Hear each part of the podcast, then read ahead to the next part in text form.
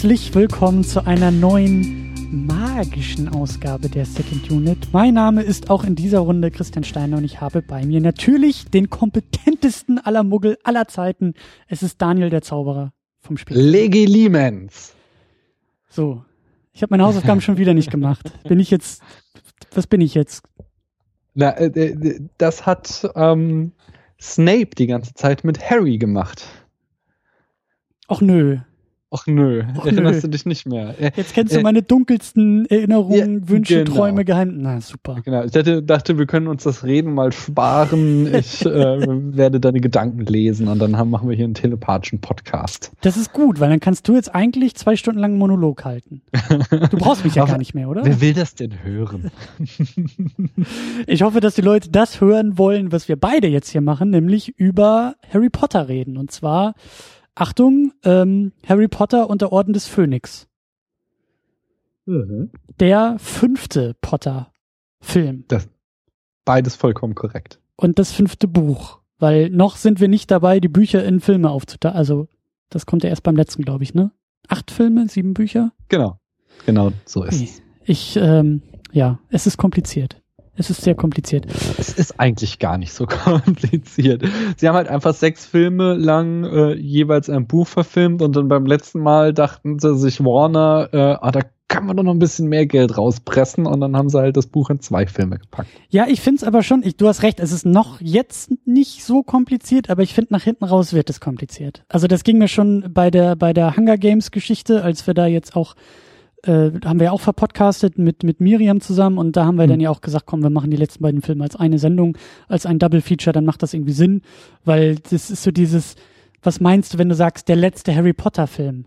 ja, Meinst du jetzt Ach, den zweiten Teil der letzten Geschichte oder, äh, Also wir sind, wir greifen natürlich jetzt gnadenlos vor, aber ich finde tatsächlich, dass ähm, die beiden letzten Filme jeweils für sich genommen ähm, äh, bessere Einzelfilme sind, als es diese letzten beiden Hunger Games Filme sind. Also besonders der vorletzte ist halt einfach, der endet halt mit einem Cliffhanger, genauso wie ja auch der zweite Hobbit-Film mit einem Cliffhanger endet. Und ich finde halt, Filme dürfen nicht mit Cliffhanger enden. Das ist ein Serien mhm. äh, Eigenschaft und ähm, bei, äh, also klar ist es bei dem, dem vorletzten Harry Potter Film dann auch so ein offenes Ende und du willst wissen, wie es weitergeht, so, aber es hat schon so ein äh, Moment, es tritt da so ein Moment ein, äh, der den Film halt abrundet und halt auch eine Geschichte zu Ende erzählt. Von daher ist es dann ganz gut.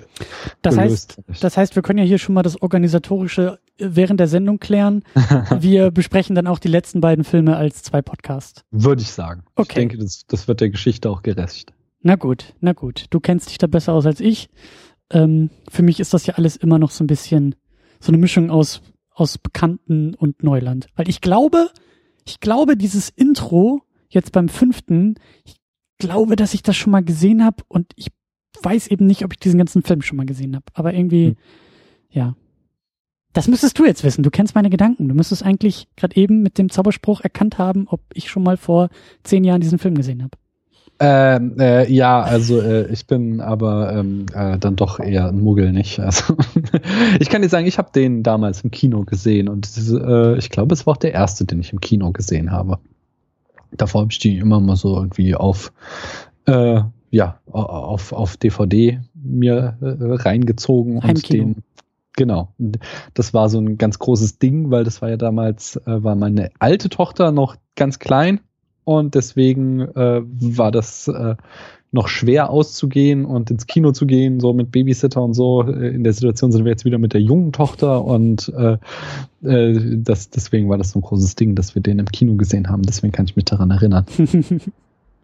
Sehr schön. Ja, über die, über die beiden, beziehungsweise über die ältere Tochter werden wir gleich auch noch kurz äh, quatschen. Wir machen das immer so, dass wir so ein bisschen äh, über Umwege uns dem Film nähern und natürlich gehört es hier in der Second Unit dazu, auch äh, den größten Umweg über Patreon zu gehen, bevor es an die Filme rangeht, nämlich äh, mit Danksagung. Und zwar sagen wir Danke an Walter White, Michi W., Stefan Manken, Jonas Mapace, Jota, Tahiti Su, Rochus Wolf, Christian Schmickler, Thomas Jasper, Sultan of Swing, Ulf P., Markus Halmitschlager, David Noack, Florian Primel, Sebastian Gian Ferrari, Stefan, Stefan Druwe und Rike The Midlist. Puh.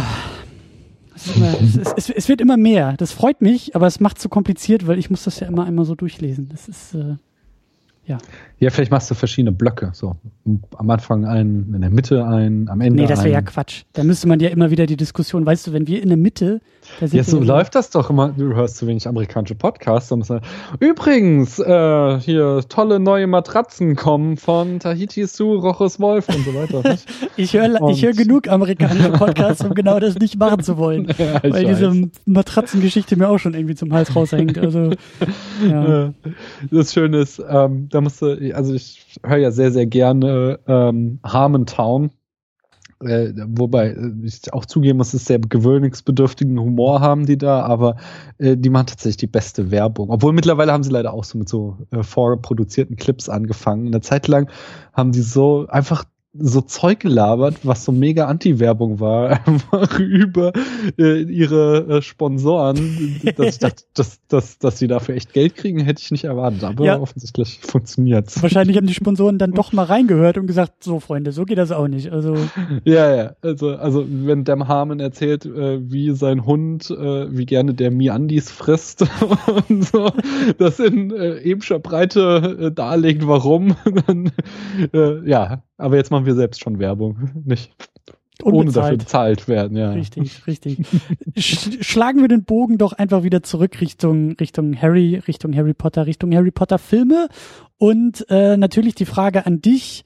Ähm, Stichwort Buch und Stichwort Tochter und Stichwort Film. Wie weit seid ihr da?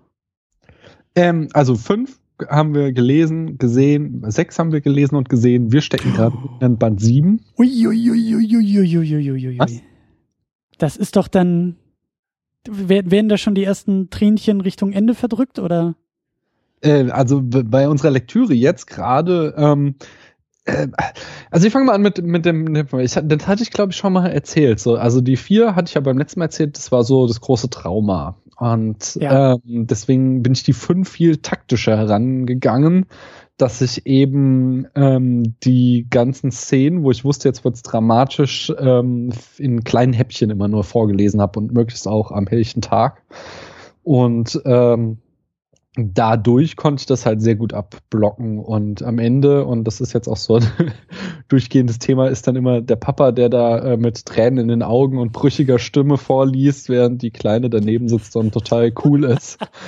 äh, aber ähm, ja, ja, so, so, so dreht, zieht sich das jetzt durch die letzten drei Bücher. Da war es halt tatsächlich so, dass einmal ähm, eben wenn Umbridge da zu voller Form aufläuft mit dieser ekelhaften Feder vor allem Ding, da oh, ja. hatte ich Angst vor, aber das hat sie vollkommen cool gelassen. So, ich habe mir dann in meiner Küchenpsychologie zusammengereimt, dass es vielleicht so dieser, ja doch vielleicht ein zu sehr ähm, Konzept zu, konzeptueller Schrecken ist, so der mehr auf Erwachsene wirkt, weil das so bürokratisch ja, ist. Ja, ja. Sehr viele äh, also sehr viele Metaphern damit verbunden sind, während so ein Voldemort halt einfach ähm, viel urtümlich ähm, abgrundtief böse ist und damit äh, ein Kind viel mehr schrecken kann. Und da hatten wir dann eben am Ende die Diskussion, spoiler ich oder spoiler ich nicht? Und da hatte sie sich dafür entschieden, dass ich äh, äh, ihr verraten soll, ob ein Kind stirbt. Und das konnte ich dann verneinen. So, nein, in diesem Band wird kein Kind sterben. Und dann wollte sie keinen weiteren Spoiler äh, und äh, ja, die weiteren Bände, wie es da ausging, das werde ich dann in den weiteren Podcasts erzählen. Ja, das, das werden wir da auch noch aufgreifen, aber nur einfach, weil es jetzt so, so quasi tagesaktuell ist. Bist du denn bereit, deine Tochter jetzt erwachsen werden zu lassen? Weil das hat man mir immer gesagt, ähm, was nämlich so die letzte, das letzte Kapitel bei Harry Potter äh, betrifft, dass viele Leute zu mir gesagt haben, ja, und als ich dann das letzte Buch zusammengeschlagen, also zugeschlagen habe, den letzten Satz gelesen habe, dann ist mir eine Träne die Wange runtergekullert und ich wusste, ich bin jetzt kein Kind mehr. Oh. So, das, also pass auf, was du da tust. Also dehne dieses letzte Buch über die nächsten, weiß ich nicht, 10, 15 Jahre noch. Also lass dir Zeit. Ich, also ich habe das tatsächlich äh, wenig Angst, muss ich ganz ehrlich sagen. ich denke, das ist ein natürlicher Prozess, den, den wir gehen werden. Tja. Mein Gott, das klang jetzt irgendwie auch sehr pathetisch. Ja, aber da sind wir auch schon fast beim Thema und da wollen wir gleich auch noch irgendwie so ein bisschen auf das Thema Pubertät und Erwachsenwerden und so. Geht hier ja auch weiter. Ich will nur ganz kurz noch, noch erwähnen, dass ich so ein bisschen, ähm, wie soll ich sagen, nach dem letzten Podcast, nach dem letzten Film eher bisschen weniger motiviert war jetzt. Also mhm. ich bin aus dem dritten Film wirklich sehr begeistert raus und dachte mir, jawohl, das ist ja, da habe ich, da habe ich, da habe ich das gemerkt, was du mir schon in der ersten Sendung immer so angedeutet hast und ich war so mittendrin und es war richtig, richtig gut und ich dachte, jawohl, jetzt geht's nur noch so weiter und dann kam irgendwie der, der vierte und irgendwie, ja, irgendwie war mir da zu viel, zu viel des Guten manchmal drin, mhm. zu viel mhm. Blödsinn und dieses ganze Turnier und das war irgendwie alles so, hm, irgendwie ist das jetzt wieder der Harry Potter Kram, den ich nicht so sehr mag.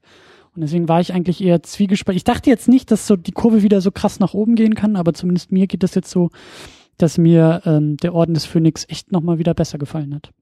Das ist schön. Der hat insgesamt einen äh, sehr schlechten Ruf oder eher schlechten Ruf. Ähm, vor Dingen, ich war entsetzt. Ich äh, hab so irgendwie hier vor der Folge mal die ähm, Letterboxd-Rezension einfach so mhm. durchgescrollt und es, wie viele Menschen doch meinen so, oh, der vierte war so toll und so düster und jetzt kommt der fünfte und der ist so konventionell und so langweilig und wo ich da jetzt mal dachte, what? Habt ihr einen anderen Film gesehen? Also du, man kann dem fünften einiges vorwerfen, das ist sicherlich kein perfekter Film, Nein, aber ich finde Fall. in, äh, der macht in, auf vielerlei Ebene so vieles besser als der vierte Teil, dass ich einfach nicht verstehen kann, wie man wirklich den vierten über den fünften äh, heben kann. Ich, ich, muss auch, ich muss auch dazu sagen, dass mein Unmut, jetzt fällt mir das nämlich auch wieder ein, ähm, auch so ein bisschen aus dieser Begegnung ja mit Voldemort aus dem letzten Film irgendwie kam. Mhm. Also ich mir wirklich dachte, hm, haben wir jetzt nicht eigentlich etwas extrem Wichtiges, was viel später in die Geschichte passt, eigentlich schon abgehakt, nämlich Harry trifft auf Voldemort und he's mhm. back und meine Frage, ich, wie gesagt, kenne mich mit der Materie nicht so aus. Ich dachte mir echt, okay, wie soll das jetzt irgendwie noch auf drei Geschichten, vier Filme, was soll da jetzt noch großartig kommen? Die müssen doch irgendwann wieder aufeinander prallen und dann muss es doch äh, zur Sache gehen. So, was, was, was soll jetzt dieser Film und was soll jetzt auch der, der nächste Film? Äh, was, wollen die mir jetzt noch Neues erzählen? Es muss doch jetzt eigentlich zum großen Finale schon gehen. Und da bin ich echt positiv überrascht, dass, dass äh, der Orden des Phönix hat sich für mich überhaupt nicht wie so, ein, wie so eine Füllepisode oder sowas angefühlt. Mhm. Ähm, das habe ich aber das, eher erwartet im Vorfeld. Mhm. Ja, werden wir gleich noch drauf kommen. Also sowohl in so einer Dreiaktstruktur als auch in äh, einem Heldenreisezyklus, in einem Monomythos kannst du es halt einfach wunderbar einsortieren. Also das hat schon seine, ähm, se se seine Bedeutung, der Film. Es ist tatsächlich kein Lückenfüller. Das ist sehr gut gemacht. Ja. Hast du deine Hausaufgaben gemacht oder den passenden Zauberspruch, um den Plot zusammenzufassen? Das habe ich tatsächlich gemacht. Ich habe da mal was vorbereitet. äh, darf ich beginnen? Der, der, die Bühne gehört dir. Wir beginnen in Little Witching äh, mit einem offensichtlich traumatisierten Harry, der auf einem postapokalyptischen Spielplatz rumlungert, als sein Cousin Dudley mit seiner Schlägergang auftaucht.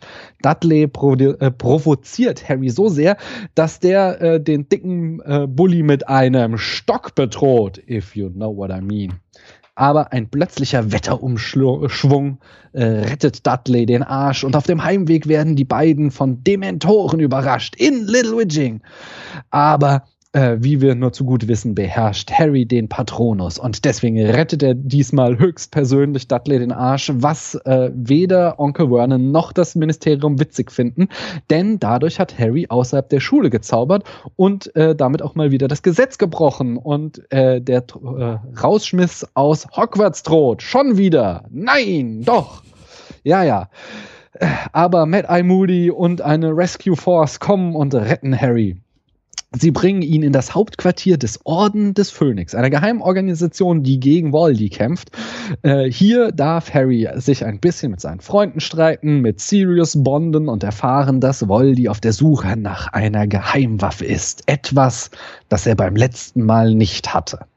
In Harry wächst die Angst, dass er selbst diese Geheimwaffe ist, denn die mysteriöse Verbindung zwischen ihm und Voldy wird immer stärker, sodass er Angst hat, dass Voldy von ihm Besitz ergreifen wird. Doch in der Zwischenzeit muss die kleine Brillenschlange ohne Parcel zu sprechen erst einmal einer Gerichtsverhandlung äh, zu einer Gerichtsverhandlung im Ministerium, äh, wo er dann mit Hilfe von Dumbledore ähm, endlich, der endlich seine Akrophase aus dem Film 4 überwunden hat und einer Herz äh, Nachbarin namens Mrs. Fick äh, kann Harry da seine äh, Unschuld vor dem Zauberergericht äh, beweisen.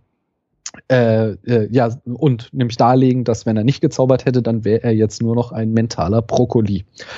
Ähm, aber merkwürdigerweise verhält sich Dumbledore hier wie im Rest des, äh, des Films seltsam mhm. distanziert zu Harry, äh, was dessen Angst äh, vor sich selbst und seiner geistigen Unzurechnungsfähigkeit nur noch mehr steigert. Weiß Dumbledore mehr über die merkwürdige Verbindung zum dunklen Lord? Fürchtet er gar, dass Voldy diese Verbindung nutzen kann, um den Orden des Phönix und Dumbledore höchstpersönlich auszuspionieren?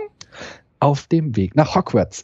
Darf Harry noch ein bisschen mit Sirius bonden, äh, weitere Voldy-Visionen haben, herausfinden, was die pferdelosen Kutschen zieht und dann den eigentlichen Star des Films treffen, Luna Lovegood in Hogwarts gibt es zur Abwechslung mal wieder eine neue Lehrerin in Verteidigung gegen die dunklen Künste. Mrs. Dolores Umbridge. Äh, sie ist die Assistentin des, Minister des Ministers für Zauberei, äh, Herrn Fatsch. Und Fatsch glaubt nämlich, dass Voldy gar nicht zurück ist. Er denkt, dass das nur ein Plot von Dumbledore ist, um die Macht zu übernehmen. Und deshalb mischt er sich jetzt in Hogwarts ein, wie Hermine ihren tumben Freunden und uns erklärt. Ähm, ich kürze jetzt etwas ab äh, Umbridge bringt den Kindern keine Magie, sondern nur äh, trockene Theorie bei, weswegen Harry kurzerhand selbst den Unterricht übernimmt und im Geheimen äh, und die geheime Dumbledores Armee gründet. Harry hat weitere Voldivisionen, durchlebt Teenage-Angst und darf nochmal mit Sirius bonden. Habt ihr jetzt auch wirklich alle verstanden, dass Sirius echt wichtig ist für Harry? Außerdem darf Snape mal wieder beweisen, dass er ein echt schlechter Lehrer ist und der kleine Töpfer darf sich ein bisschen fair und dann wieder entlieben. Währenddessen werden Umbridges Befugnisse in Hogwarts immer weiter ausgebaut und als sie schließlich Dumbledores Armee entdeckt, wird der Namensgeber gefeuert und Umbridge wird zur neuen Schulleiterin. Umbridge baut Hogwarts in eine repressive Diktatur um, was die Weasley-Zwillinge dazu bringt, äh, in einem buchstäblichen Knall ihre Schullaufbahn abzubrechen. Während die beiden den rosa Giftzwerg aufmischen, hat Harry die nächste Vision vom dunklen Lord. Der hat Sirius in seiner Gewalt.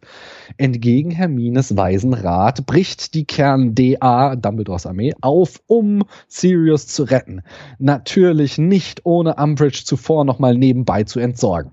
In Harrys Vision war Sirius im Ministerium für Zauberei, weswegen die kleinen Soldaten auf dem, was die pferdelosen Kutschen zieht, nach London fliegen. Doch, im Ministerium ist Sirius nicht. Nein, das Ganze war ein Trick. Voldy hat die mentale Verbindung zu Harry ausgenutzt und den in, äh, de, um den dann ins Ministerium zu locken, damit Harry seine äh, eine Prophezeiung findet, oh Gott, die über ihn und den dunklen Lord gemacht wurde. Es stellt sich heraus, dass äh, gar nicht ein verrückter Harry die Geheimwaffe ist, die Voldy sucht, sondern das Wissen darum, warum er Harry nicht töten kann. Zum Glück hat Harry aber die, äh, den anderen Kindern das Kämpfen beigebracht. So können die sich gegen einen ganzen Trupp von hemmungslosen Folterern und Mörderern ganz easy peasy verteidigen. Und als dann auch noch der Orden des Phönix zur Hilfe kommt, scheint der Tag gerettet. Doch im Höhepunkt der Schlacht erwischt Bellatrix Lestrange Sirius mit einem Todesfluch. Da wir ja alle mit Sirius gebondet haben, sind wir und Harry hoffentlich angemessen geschockt der vom Rachewunsch erfüllte Harry will dann auch Bellatrix zur Strecke bringen. Da erscheint der, dessen Name nicht genannt werden darf. Doch auch Dumbledore ist endlich da, schubst Harry mal eben zur Seite und duelliert sich mit Tom Riddle.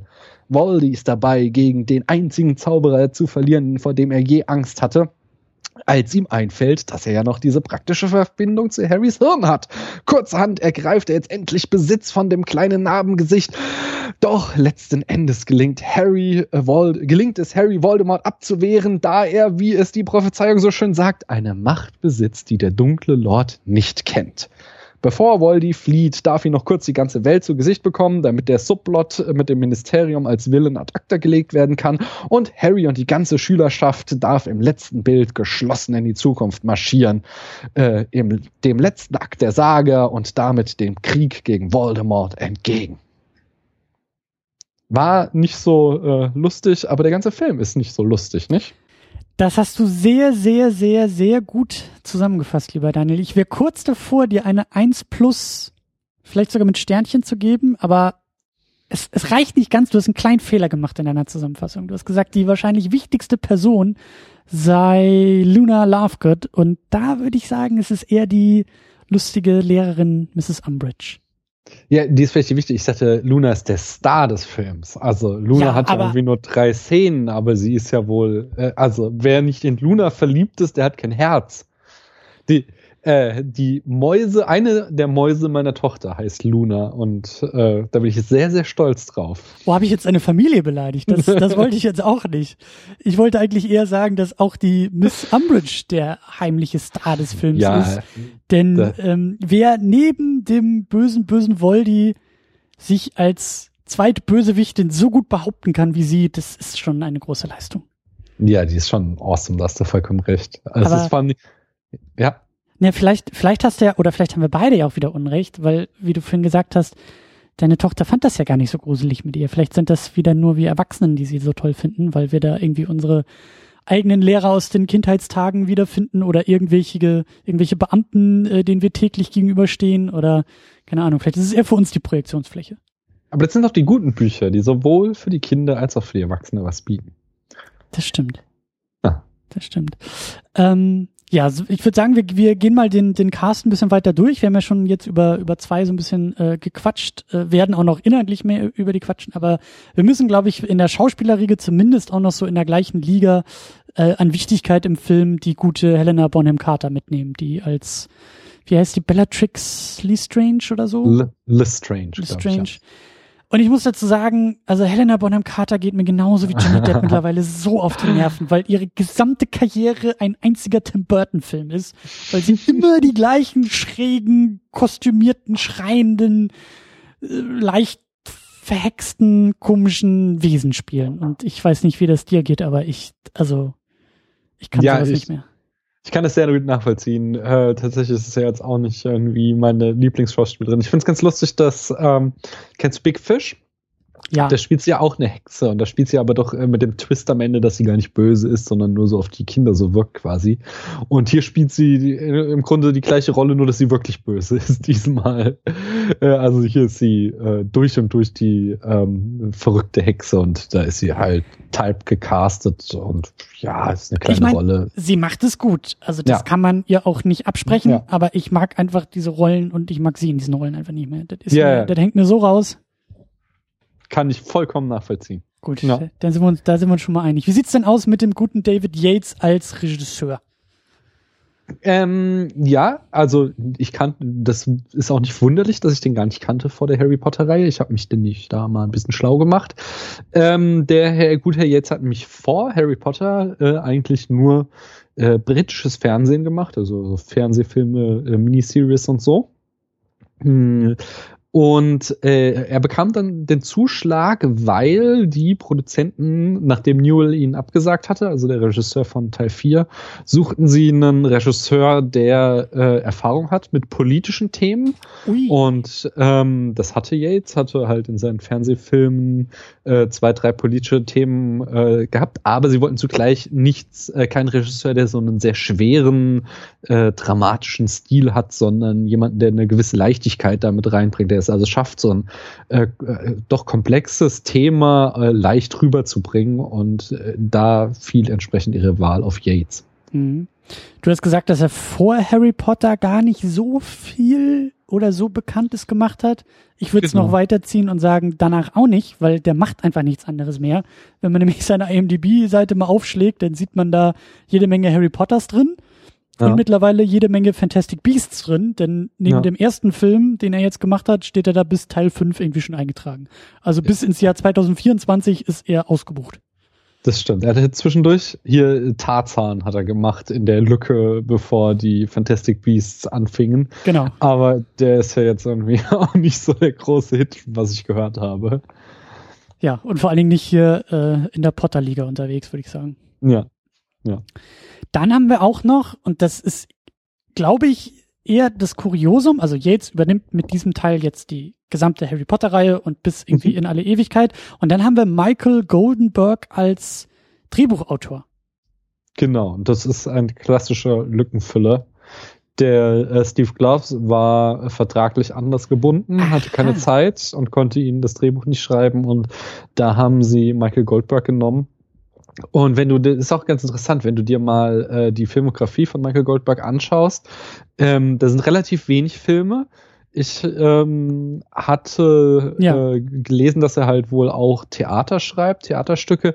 Aber ich kann mir vorstellen, dass es auch so ein einer ist, der irgendwie so als Script-Doktor oder eben als, mhm. ähm, ja, wie ich schon sage, so ein Lückenfüller, der halt irgendwo äh, schnell gerufen wird, wenn es geht, noch irgendwie ein Drehbuch fertig oder umzuschreiben oder äh, schnell irgendwas zu machen und der deswegen da selten die Drehbuch-Credits kriegt, weil lange ist er schon eigentlich dabei, aber so offiziell, dass sein Name irgendwo drauf stand, ist in der IMDB relativ wenig. Ich habe versucht, über ihn zu recherchieren, aber hab, man findet keine Infos irgendwie großartig. Mhm. Und, und Script Doctor ist halt, wie der Name schon sagt oder der ja. Begriff schon sagt, eigentlich jemand, den du so im Notfall dazu rufst mhm. und der dann äh, ganz schnell die großen Wehwehchen irgendwie reparieren muss und in der Regel irgendwie, weiß ich nicht, ich weiß auch gar nicht, wie die bezahlt werden, aber die werden, glaube ich, eher so nach, nach Umfang oder nach Leistung bezahlt und dann sind sie auch schnell wieder weg. Ja. Ne? Also wenn, so, genau weiß ich das nicht. Ja, aber halt eben nicht als ausgeschriebene, als, als auf dem Plakat und in den Credits auftauchende Drehbuchautoren. Aber das hat er sich jetzt hier bei dem Harry Potter zumindest ähm, dann doch verdient und erarbeitet. Und interessant ist, du sagst Lückenfüller. Ich habe jetzt noch mal ein bisschen bei Steve Kloves nebenbei geguckt. Der hat jetzt aber parallel nichts irgendwie in der IMDb drin an, an Einträgen. Also das ist interessant, weil also das war so das, was ich gelesen hatte. Dass Steve Kloves hatte, äh, keine Zeit. Das kann natürlich auch irgendwie private Gründe sein. Oder, oder so. also, er hat irgendwas gemacht, was halt nie das Licht der Welt erblickt hat. Das ne? kann, natürlich kann ja auch sein, dass da ja. irgendwo Verträge sind und der Film dann doch auseinandergefallen ist und äh, ja. Aber mhm. spannend. Also wir haben jetzt das, ich glaube, das ist auch das einzige Mal, dass der Kloves bei den Harry genau. Potter nicht dabei ist, ne? Ja, ja. Das war tatsächlich das, das, die große Singularität. Und es ist jetzt, ich finde, also es ist jetzt wieder mal nicht irgendwie besonders überwältigendes Drehbuch. Aber wenn man bedenkt, dass er das längste Buch im Deutschen 1050 Seiten auf den kürzten Film äh, zusammengeschrieben hat, äh, finde ich, dass er eine verdammt gute Arbeit gemacht das, äh, hat. Äh, er hat ähm, und aber das, also, da ist auch vieles Yates, äh, würde ich in die Schuhe schieben, einfach weil vieles man hm. sieht in der Inszenierung. Ähm, äh, ja, ich möchte gleich noch ein bisschen über Yates schwärmen, äh, aber ähm, ja, ja, also er hat so zwei, drei Sachen rausgelassen, die ich schade finde, aber das ist tatsächlich bei so einem, bei so einem Buch bist du wirklich nur noch als Drehbuchautor am überlegen, was, äh, was streiche ich jetzt? Und äh, dafür hat er halt eigentlich, finde ich, schon in diesen zweieinhalb Stunden oder was der Film äh, am Ende hat, es geschafft, eine Geschichte zu erzählen, die nicht zu holprig ist, die nicht ähm, zu, zu ähm, lückenhaft ist, so dass du nicht mehr mitkommst. Und das hatten wir ja auch schon in diesen ja. Harry Potter Filmen, dass wir sagten, so also irgendwie gibt es ja keinen Sinn vorne und hinten. Ja. Also ohne Buchvorlage, ohne Wissen der Buchvorlage. Ja. Da, da erinnere ich mich auch an den dritten Film, bei dem ich irgendwie auch die Hälfte nicht verstanden habe. Ähm, dann haben wir auch noch, oder du hast noch ein paar kleinere Figuren äh, aufgeschrieben, die du unbedingt erwähnen wolltest. Die unbedingt genau, also es, es, gibt jetzt einfach so Schauspieler, die hier in kleinst Nebenrollen auftreten zum ersten Mal, die aber immer wieder mal kommen werden. Da haben wir zuerst mal äh, Natalia Tanner als Nymphedora Tonks die dürfte den meisten aus Game of Thrones äh, bekannt sein. Da hat Natürlich. sie eine größere Rolle gespielt. Du hast es nicht gesehen, nicht? Natürlich nicht. äh, bei Black Mirror hat sie auch irgendwie, ich glaube, in einer Folge mitgespielt. Und ich habe ähm, einen süßen kleinen Film, You Instead, von David Mackenzie mal mit ihr gesehen. Äh, der spielt komplett so, ist so, ein, so ein echt netter kleiner Liebesfilm, äh, der komplett auf einem äh, Festival spielt wo sie irgendwie, sie ist Sängerin einer Band und wird durch einen blöden Zufall mit Handfest, äh, Handschellen an den Typen von einer anderen Band gekettet und sie können sich halt nicht ausstehen und ungleiches Paar und so, aber es, es war ganz süß. Mhm. Ähm, dann äh, George Harris als Kingsley Shacklebolt äh, ist auch so einer, der jetzt immer mal wiederkommen wird. Äh, der hat auch irgendwie in tausend und einen Film die Nebenrolle gespielt. Äh, am berühmtesten ist da natürlich Raiders of the Lost Ark, wo, sie, wo er mitspielt. Und äh, in Layer Cake äh, hier mit James Bond in der Hauptrolle. Äh, mhm. Wie heißt der? Daniel Craig da, da spielt er auch mit. Aber wie gesagt, jede Menge. Ähm, ja, wenn, ich habe hier als nächstes Imelda Staunton auf der Liste, aber ich, warte mal, wo ist denn deine Liste? Die Cho Cheng wolltest du noch erwähnen. Genau. Ähm, Genau, äh, einfach nur auch äh, Harrys erste Love Interest wird auch ein paar Mal nochmal wiederkommen, hat äh, außer Harry Potter nichts Großartiges gemacht, bis auf dieses Jahr jetzt äh, den, die Fortsetzung von Trainspotting. Und ähm, Luna Lovegood haben wir eben schon erwähnt. Ivan, Ivana Lynch äh, hat äh, sich gegen 15.000 äh, andere äh, Mädchen im Casting durchgesetzt. Und Die arme Castingabteilung, 15.000 Bewerbungen.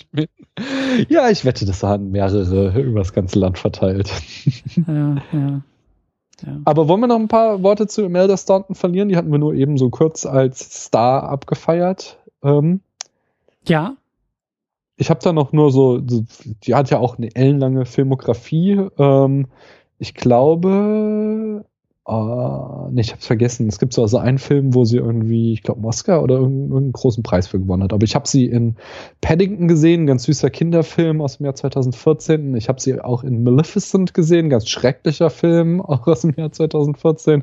Sie hat bei Doctor Who schon mitgespielt. Hier Alice im Wunderland. Ist der nicht sogar von Tim Burton? Ja. Äh, äh, Taking äh, Woodstock von Ang Lee, genau, Ang Lee hat sie irgendwie mehrere äh, Filmen mitgespielt, zum Beispiel auch Sense and Sensibility. Bei Shakespeare in Love spielt sie mit und äh, hier mit Kenneth Brenner, den kennen wir auch schon, hat mhm. sie Much Ado About Nothing gemacht. Also ist einfach eine sehr etablierte britische Schauspielerin und ist ganz großartig. Äh, genau, einen, einen lustigen kleinen Fun-Fact noch. Sie ist eine sehr gute Voll äh, Freundin von Emma Thompson und auch ihre Nachbarin und die spielt ja hier Sybil Trelawney und die sind quasi äh, Erzfeinde in dem Film. Ja. Emma Thompson hat mir auch wieder sehr, sehr gut gefallen. Viel zu kurz, viel zu, viel zu klein, aber ja. Gut, dann lass uns mal ein bisschen die äh, Ärmel hochkrempeln. Wir haben viel vor, wir haben viel zu besprechen.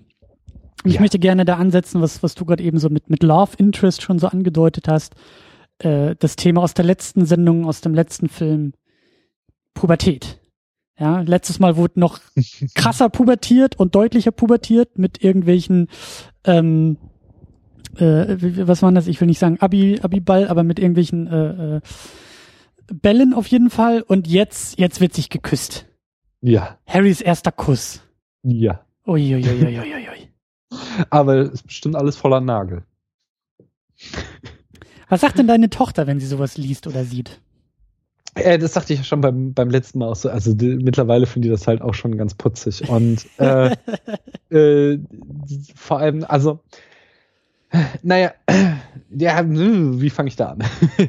das ist so ein Teil, den ich ähm, hier in dem Film äh, tatsächlich äh, schlecht zusammengekürzt finde, weil die ähm, äh, die Liebesgeschichte, die haben sie hier tatsächlich, da haben sie einfach aus zwei Mädchen haben sie da eine gemacht. So. Äh, äh, dieses Mädchen, was am Ende die Dumbledores Armee verrät, ähm, das ist äh, im Buch nicht Cho, sondern ein anderes Mädchen. Und ähm, dadurch, dass sie das machen, ähm, machen sie halt die Pointe von ähm, äh, von äh, J.K. Rowling kaputt, weil J.K. Rowling erzählt hier eine ganz wunderbare Liebesgeschichte, wo einfach ähm, sich da zwei Teenager zum ersten Mal ineinander verlieben und dann nichts miteinander anzufangen wissen. Also im Buch. Und im Buch, genau. Und Harry sich wie der größte Trottel verhält, einfach weil er keine Ahnung hat, wie er mit Mädchen umgehen soll. Und äh, die Dates sind eine Katastrophe und er redet nur Blödsinn und sie ist sauer und so verlieb, so entlieben sie sich am Ende wieder komplett unspektakulär. Und das ist so eine äh, Geschichte jenseits aller Klischees. Sowas habe ich halt echt noch nie gelesen oder gesehen, so wo und das, eben nicht das der ist in diesem einen Kraft. Buch drin oder das zieht sich über genau. mehrere Bücher? Nee, nee, das ist nur Ach dieses so. eine Buch. Ich meine, tausend Seiten, da hast du schon genug Platz drin. Das ist halt wirklich so, die, ähm, das ist ja so, dass der Harry schon im vierten hatte ja schon so einen leichten Crush auf Cho und äh, dann ist sie aber da ja mit Cedric verbündet und das ist ja Mhm. jetzt auch hier, das ist ja, das finde ich wiederum ganz gut eingefangen im Film,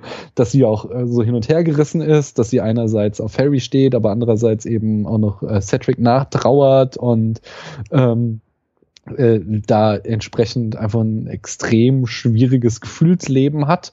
Und äh, darauf lässt sie halt ähm, immer wieder diesen eher äh, tumben Harry, der halt überhaupt keine Ahnung von Gefühlen und was er jetzt irgendwie da mit einem Mädchen anfangen soll, treffen. Das wird im Film auch ganz schön eigentlich in dieser Szene da, wo sie am Kamin sitzen und äh, Ron und äh, Harry, äh, also Harry, Ron und Hermine vom Kuss erzählt und Ron dann irgendwie äh, da auch so die, die dummen Sprüche fallen lässt und Hermine noch so sagt, mhm. äh, was Joe fühlt und Ron so, so viel kann nicht ein, ein Mensch nicht auf einmal fühlen. ähm, äh, ja, ja, also wie gesagt, äh, insgesamt, ich mag, ich mag diese, ich finde es also auch ganz schön hier in, äh, in dem Film eingefasst, weil es halt auch ähm, äh, eingefangen, aber ich ich mochte es halt extrem gerne in diesem Buch, weil es so jenseits der Klischees äh, einfach so eine, eine sehr realistische Art, wie man seine erste Liebe äh, erlebt und dass sie halt kein großes Ding und gleich bis ans Ende ihrer Tage, sondern hm. ähm, total unspektakulär ist. Das, das, das geht so ein bisschen unter, dadurch, dass sie halt da zwei Personen zusammengestrichen haben und es hier im Film dann am Ende eben doch mit dem großen Eklat endet. Hm. Ja, oh. da, da, damit setzt der Film ein bisschen andere Priorität, würde ich sagen. Ja. Stimmt schon.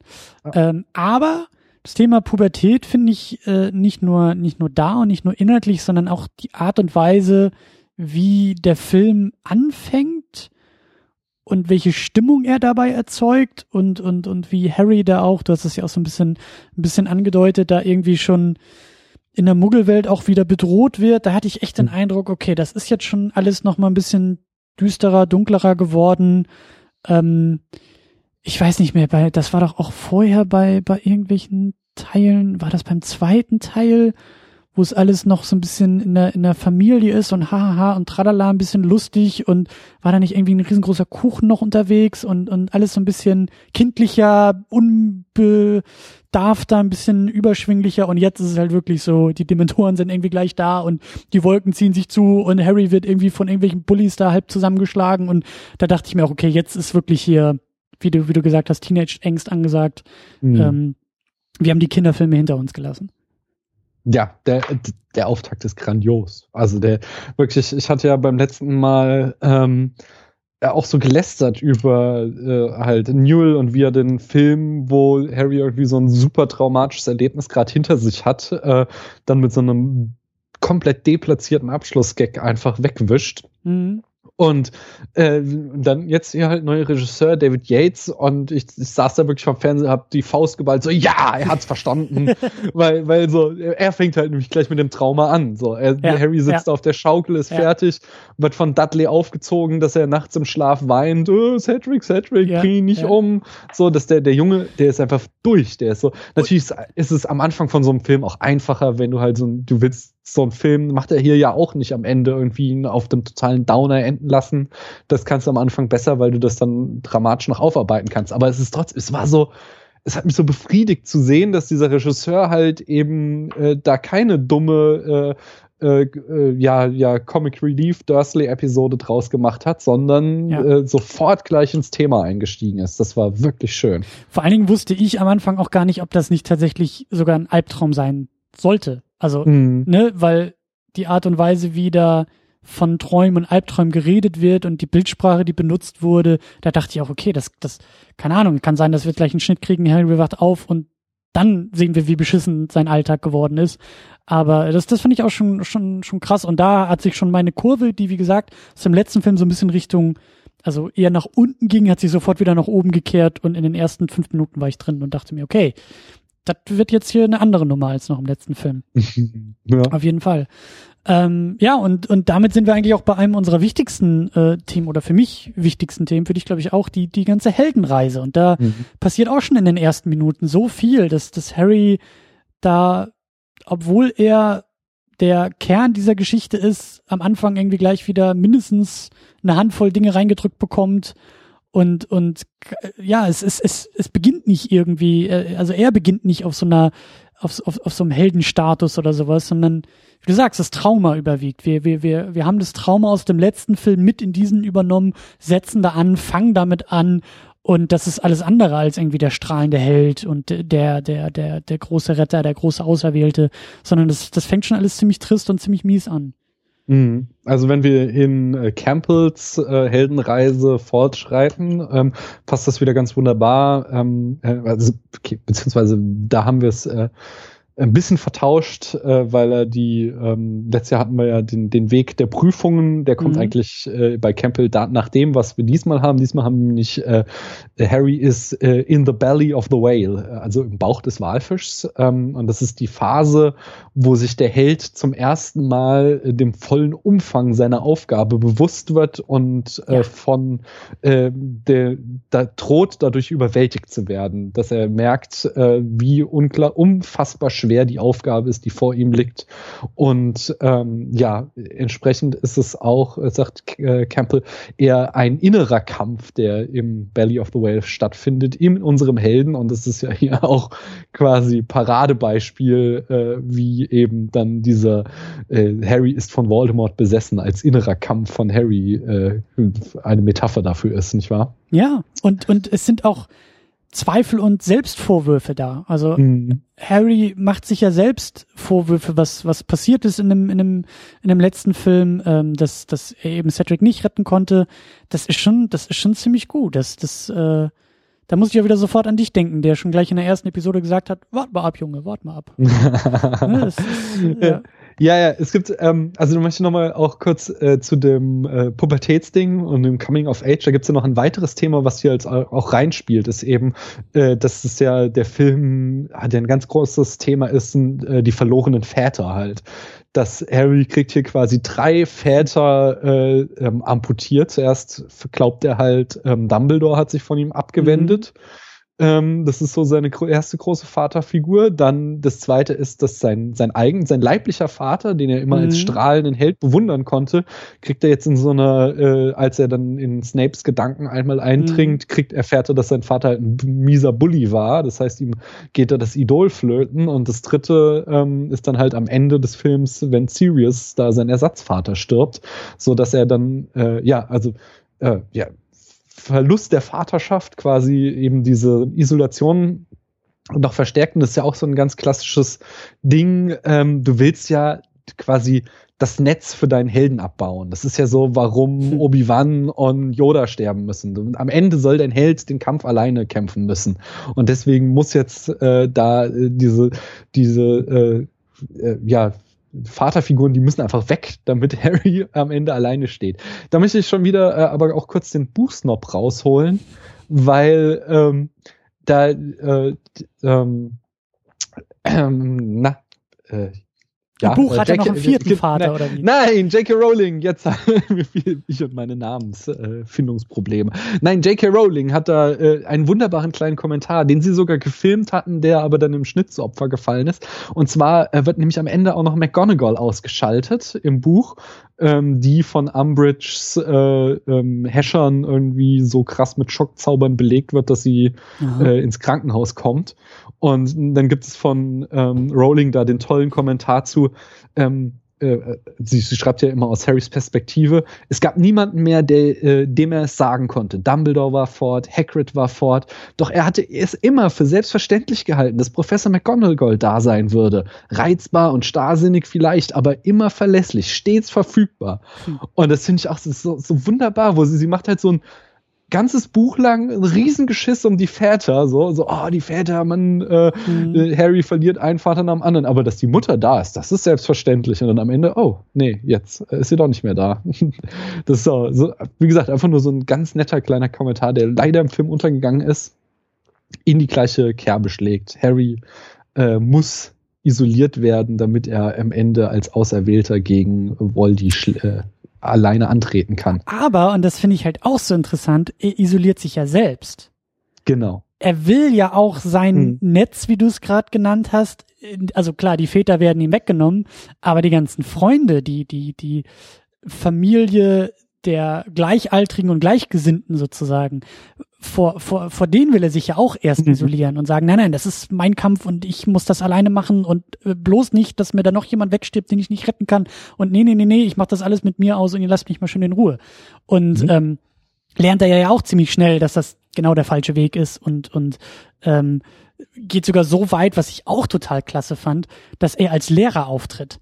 Als mhm. sie da mhm. ihren kleinen Geheimclub gründen und da im Verborgenen anfangen, sich selber äh, auszubilden und zu trainieren und, und die Zaubersprüche äh, zu lernen und zu äh, weiterzugeben, dass, dass Harry, und das, da finde ich, das ist halt eben so dieses, so, so, so funktionieren Helden. Helden sind nicht mhm. die, die durch eine Prophezeiung oder durch irgendwie die Väterfiguren oder irgendwas da draußen so in die erste Reihe geschoben werden, sondern das, was ich ja auch, glaube ich, schon die letzten Male so ein bisschen meinte, das ist so dieses Ding, was ich so klasse bei Neo in der Matrix finde. Neo ist nicht der Auserwählte, weil Morpheus das zu ihm sagt, sondern mhm. weil er Schritt für Schritt all das tut, was er für richtig hält und am Ende merkt er erst, ach so, das ist genau das, was den Auserwählten ausmacht.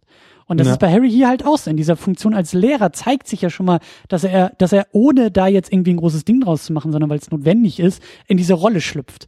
Und eben, weil er auch so besorgt um die anderen ist, sagt, okay, ihr müsst euch verteidigen können und ich zeige euch mal das bisschen, was ich schon kann. Und damit zeigt er halt diese, diese, ähm, ja, diese Heldenqualität eigentlich. Mhm. Die Verantwortung für andere zu übernehmen und eben sich auch für andere zu sorgen und äh, denen was beizubringen. Und das, das, das finde ich, das äh, hat mich total begeistert, als ich das gesehen habe. Mhm. Und das ist, also, das ist jetzt auch wirklich das, das Fantastische an David Yates. So, das ist, beim letzten Mal hatte ich gesagt, ähm, Newell hat das Buch nicht verstanden. Und Yates äh, Yates hat es halt, er hat es voll gerafft und der mhm. hat eine Vision. Das ist, macht den großen Unterschied zwischen vier und fünf aus, dass Yates bei allem, was ich jetzt auch schon sagte, und ich komme auch noch dazu, so was er gekürzt hat, so es ist schade, aber man sieht richtig, dass sie da standen und sich überlegt haben, okay, was mhm. ist das zentrale Motiv dieses Buches? Und das ist genau das, was du gesagt hast. Harry ähm, will sich isolieren er, ähm, er denkt, er muss die, äh, er ist der Auserwählte, ich muss die Aufgabe allein angehen, ich will niemand anderen mehr in Gefahr bringen. Äh, und äh, seine Freunde lassen ihn nicht. Seine Freunde holen ihn immer wieder rein. Wir haben unglaublich viele Shots und Szenen, wo Harry aus der Gruppe heraustritt und dann hauptsächlich Ron und Hermine, aber auch die anderen ihn wieder zurückholen, sie ihn wieder ins Bild holen. Dass er wirklich ähm, sich zum Beispiel gleich am Anfang, sie kommen aus dem Hogwarts Express, Harry trennt sich von der Gruppe, mhm. geht auf diese Kutsche zu und wir sehen den nächsten Shot, wo Hermine und Ron wieder auf ihn zukommen und ihn zurückholen. Oder ähm, genau, als er da in der in, in dieser in diesem Pub ist und die von Dumbledores Armee erzählt und er erzählt halt so hier äh, es hört sich alles super an, aber im Grunde hatte ich nie eine Ahnung und nur Glück so und ja. ich wusste nicht, was ich tue und das auch ist auch wieder die Kamera ja. die Kamera wandert weg von der Gruppe und ähm, fängt ihn äh, er steht dann wieder komplett isoliert da und dann kommt wieder ähm, Hermine und holt ihn wieder zurück in die Gruppe zurück und sagt so nee ähm, äh, ist nicht so, Harry, du hast das toll gemacht und wir sind auch noch da. Und das nächste ist dann, dass äh, als sie dann aufbrechen nach London, dass dann äh, da Neville derjenige ist, der ihn zurückholt. Und das Ganze kriegt dann halt einen fantastischen Payoff, wenn dann am Ende er wirklich von Voldemort besessen ist und es dann eben seine Freunde sind, die diese äh, Macht sind, die äh, Dumbledore, äh, die die Voldemort nie kannte.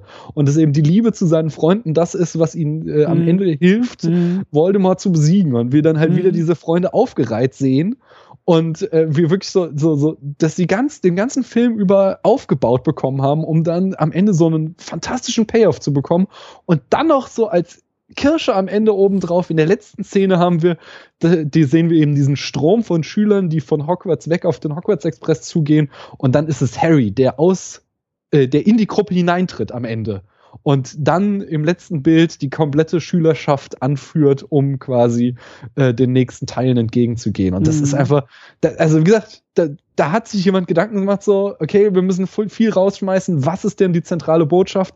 Das ist sie und hat das in Bilder eingefangen. Und das, das finde ich so unglaublich gut gemacht von Yates. Und da verzeih ich ihm hm. all die kleinen Fehler, die er da macht oder all die schönen Szenen, die er hatte, äh, die Goldberg und er haben streichen müssen, äh, weil der Film sonst zu lang gewesen wäre. Sie haben einfach eine Vision gehabt und das haben sie super umgesetzt. Hm. Ich fand das auch so schön am Ende, dass, dass ähm, ich weiß nicht, ob es schon die oder ein Teil, aber es, es hat so ein bisschen was von, ich denke immer an meinen Superhelden, ne? Ich brauche immer meine mhm. Superhelden. Und so, dass seine Superkraft tatsächlich so dieses, äh, ich habe es mal formuliert als Love, Friendship and Pity for the Enemy. ja. Und auch gerade dieses Element, dass er eben, das, das sagt er ja irgendwie auch dann zu, zu Voldy, als er das dann irgendwie so ausformulieren kann, so dieses Pity for the Enemy finde ich halt auch so geil, dass er halt irgendwie, also dass das noch so dazukommt, so als Abrundung mhm. des Ganzen, ja, dass halt wirklich mit, mit, mit diesem, mit dem Thema Liebe und Freundschaft definiert er sich selbst, aber mit dieser, mit dieser, ja, was ist das, Mitleid dafür, dass sein Feind das nicht kennt, ist es auch nochmal so eine krasse Abgrenzung, finde ich. Mhm. Und ähm, also damit zieht er die Grenze wirklich zwischen zwischen sich und Voldemort. Und und weil er in der Lage ist, auch dieses dieses Mitleid oder diese diese, ich weiß nicht, wie man es direkt übersetzen würde, auch vielleicht diese gewisse Abneigung dadurch, also dieses ähm, diese Distanz wird dadurch halt aufgebaut, dass er halt eben er weiß, was er hat und er weiß, was der andere nicht hat und damit finde ich also greift er noch so ein bisschen rüber Richtung Richtung Feind und das finde ich irgendwie auch ein schönes Bild. Ich bin gespannt, ob da noch irgendwie was draus wird. Ähm, gerade aus diesem, aus diesem, aus diesem Mitleidselement. Ähm, aber gut, wir haben zumindest Harry schon mal ausgestattet mit den Dingen, die ihn äh, irgendwie qualitativ unterscheiden von, von Voldemort. Also da, mhm. da, da, da haben wir wirklich was gewonnen. Harry hat was gewonnen, Harry hat diese Erkenntnis gewonnen und wir auch als Zuschauer haben das irgendwie als Rüstwerk für alles, was noch vor uns äh, ist, gewonnen. So. Und, da, und damit, wie du gesagt hast, so dieser, dieser Krieg, das Thema Krieg, das Thema ähm, ja, feindselige Auseinandersetzungen, Armeen werden aufgebaut, so das, das wird ja auch schon angedeutet hier in dem Film. Und das, mhm. das muss ja noch wirklich groß eskalieren und das bisschen weiß ich halt auch, weil ich die letzten beiden noch gese gesehen habe und da kann ich mich auch an sehr, sehr viele Lichtstrahlen und sehr, sehr viel äh, wir gegen die und die gegen uns und am Ende muss jemand überleben und so weiter und so fort. Aber ne, das braucht es halt. Wir brauchen dieses Rüstzeug, wir brauchen diese Bewaffnung und das haben wir jetzt zumindest bei Harry. Ja, Mhm. Ähm, was, was Schönes, was auch noch in diesen äh, Heldwerdungsphase hineinkommt, ist das äh, wieder das Thema von ähm, äh, was wir auch mehrfach schon ange angesprochen haben hier in unserer Reise durch die Filme, äh, dass wir wieder hier so die, die Dichotomie haben zwischen äh, auserwählt sein auf der einen Seite und sich für etwas entscheiden auf der anderen Seite. Ähm, das wird zum Beispiel in einem der Gespräche zwischen äh, Harry und Sirius ganz deutlich, äh, wo Sirius ihm klar macht, so gut und böse ist nichts, was du in dir drinne bist, Harry, so wie du es glaubst, äh, jetzt äh, zu empfinden, sondern gut und ja. böse ist etwas, äh, wofür du dich entscheidest, wie du ja. handelst. Absolut. Und ähm, das ganze Ende ist dann halt auch in so einem wunderschönen Widerspruch, dass wir halt auf der einen Seite dieses äh, Prophezeiung haben, die halt ähm, komplett, äh, also die ja den ganzen äh, Zyklus vorzuschreiben scheint. Also es ist eben mhm. keine Entscheidung, sondern es ist alles vorbestimmt. Wir haben hier eben, ist jetzt mit Brief und Siegel und Prophezeiung, Harry ist der Auserwählte mhm. und er hatte nie eine andere Chance. Und zugleich ist eben da in diesem Showdown wieder dieses, Harry entscheidet sich für seine Freunde und für Liebe und für Mitleid, wie du es eben schön gesagt hast, äh, der, äh, eben wieder dann doch ein Akt der Entscheidung, der, der dem entgegengebaut wird. Da gibt's auch, muss ich wieder leider kurz äh, den Buchnerd raushängen lassen, ähm, dieses schöne Motiv von wegen ähm, Voldemort äh, schafft sich seinen eigenen Feind selbst, erklärt nämlich äh, Dumbledore. Äh, die Prophezeiung, ich glaube, es wird im Film nicht erwandt, ist im Buch ein bisschen länger, wo nämlich noch gesagt hat, dass äh, der Auserwählte der Sohn von Feinden Voldemorts ist, die ihm dreimal die Stirn geboten und dreimal entkommen, äh, dreimal die Stirn geboten haben und dreimal entkommen sind. Und äh, Dumbledore erklärt, dass diese, ähm, äh, dass diese Prophezeiung eben auf zwei Kinder zugetroffen hat, sowohl auf Harry als auch auf Neville. Und dadurch, dass Waldy sich dann für Harry entschieden hat, aus irgendeinem Grund, dachte Harry wäre die größere Gefahr, hat er dann wieder Harry zum Auserwählten gemacht und nicht Neville. Äh, ist, das im Buch? ist das im Buch oder? Das ist im Buch. Im, Im, im Film, genau. Im Film wird es okay. nicht ähm, wird es nicht äh, erwähnt, aber es wird halt im Film auch angedeutet, dadurch, dass, äh, was ich beim letzten Mal auch schon sagte, dass ja Neville ähm, bis äh, in den ersten drei Teilen absoluter Comic Relief war. Im mhm. vierten wurde dann schon so sein äh, Schicksal angeteasert und jetzt hat er ja seinen eigenen Call to Adventure. Jetzt hat äh, ähm, wir haben erfahren, dass Bellatrix Lestrange seine Eltern gefoltert haben und Bellatrix Lestrange bricht aus dem Gefängnis aus. Und das ist auch wieder so ein wunderschöner assoziativer Schnitt, dass wir halt sehen ähm, in einer dieser vielen Zeiten Zeitungssequenzen, die äh, Yates da einbaut, wie äh, Bellatrix ausbricht. Und dann sehen wir die Zeitung zuklappen und wer hat sie gelesen? Neville eben. Und das ist eben quasi der Moment, jetzt wirklich, wo Neville sich entscheidet, ich bin jetzt nicht mehr nur äh, Comic Relief, sondern ich werde jetzt zum handelnden äh, Charakter in dieser Geschichte. Und diese Rolle wird er auch in den kommenden Teilen dann weiter ausbauen. Und äh, das, ja, es ist einfach, finde ich auch wunderschön wieder. Richtig tolles Element. Ich verstehe jetzt auch immer mehr, warum meine, meine Mitbewohnerinnen so auf Neville abfahren. Das, ja, ja, ja, ja. Der ist ja, kennst, kennst du dieses, äh, die, er ist ja ein Phänomen, weil äh, der Schauspieler ist ja irgendwie voll der Schönling geworden als Erwachsener. Ah, glaub, das erklärt noch mehr, warum der, sie so der, viel abfahren. Ich glaube, in den Filmen kommt das nie durch, selbst im letzten nicht. Aber jetzt mittlerweile ist, ich glaube, der ist auch Model und so, das ist unglaublich, wenn du siehst, was er dann doch nicht so der Hübsche war als kleiner Junge und jetzt ist er halt wirklich irgendwie voll der Adonis ist. Tja, die Pubertät ist nicht zu allen gleich gut und äh, gleich gerecht. Das stimmt natürlich. Ähm, aber auch noch eine äh, ne, ne schöne Brücke, weil, weil ähm, du das ja angedeutet hast mit dem mit dem Guten und Bösen, dass es nicht darum geht, irgendwie mhm. wer gut ist und wer böse ist, sondern das ist in uns allen drin und man muss sich halt zu einer Sache entscheiden. Und die Entscheidung ist das, ähm, was den Charakter bestimmt mhm. oder was einen äh, dann ausmacht. Und ich fand das auch so, so toll, dass ähm, ich weiß gar nicht mehr, auch, ich glaube so gegen, gegen Ende oder so, als ähm, ich glaube, das sagt Harry auch sogar zu Dumbledore und da kommt dann, glaube ich, oder zu, zu Sirius, ähm, auf jeden Fall geht es irgendwie darum, dass Harry sagt, ja, ich bin in letzter Zeit auch immer so, so angry, ich bin immer wütend und ich bin immer so schlecht gelaunt und ich dachte mir so, ja, Junge, du bist auch in der Pubertät, also du denkst, die ganze Welt ist gegen dich verschworen und alles ist ungerecht und hättest du Eltern, würdest du die die ganze Zeit anschreien und sagen, ihr versteht mich nicht, ähm, willkommen im Club, so, aber ähm, das, das fand ich halt irgendwie auch so, so, so schön, dass ähm, für mich wieder Rowling vor der ich immer mehr Respekt habe und und und äh, auf, auf eine gewisse Art und Weise ein, ein immer größerer Fan werde in der Art und Weise, wie sie ähm, ja wie sie durch diese Fantasy-Geschichten so Aussagen macht. Da kommen wir mhm. vielleicht am Ende auch noch mal so ein bisschen drauf zu sprechen, wenn es wenn es eher in, in, in politische ähm, Ebenen noch geht, aber so dieses dieses ähm, dieses natürliche des Erwachsenwerdens, die Pubertät als Schritt, als Zwischenschritt, ja, die, die, äh, die Bewegung, Coming of Age, die Bewegung aus dem, aus der Kindheit ins Erwachsenwerden. Und, und die Schmerzen der Pubertät hat sie, finde ich, damit irgendwie auf, auf schöne Art und Weise ausgedrückt. So dieses, die Stimmungsschwankungen und irgendwie auch das, das äh, neue Empfinden der Welt gegenüber, das ja mhm. auch die Pubertät auszeichnet. Und da eben diesen, diesen Schlüsselsatz mit reinzubringen und zu sagen, ähm, es kommt halt darauf an, wie du dich entscheidest. Und das ist ja auch die Pubertät, ja, diese Entscheidung, äh, da muss ich auch gerade an, an äh, Moonlight denken, weil der so aktuell ist. Und da gibt's eben auch so diesen entscheidenden Satz halt dem, dem äh, Jungen gegenüber, als er noch ganz klein ist, so du ähm, in einem ganz anderen Kontext, aber auch so dieser Satz von, von du musst dich halt entscheiden, wer und was du sein willst. Und, und die Entscheidung ist das Wichtige. Das, das definiert dich und dein Leben. Und du kannst das halt niemandem irgendwie abnehmen lassen. Du kannst es auch nicht einfach so von dir weisen. Du kannst nicht unentschieden durchs Leben gehen, sondern du musst dich entscheiden. Und hier ist es halt in dieser gut-böse, in dieser Fantasy-Geschichte verankert. Und das ist total super. No. Ich glaube, da kann auch eben jeder Jugendliche, jedes Kind, was das irgendwie liest, kann da was mitnehmen.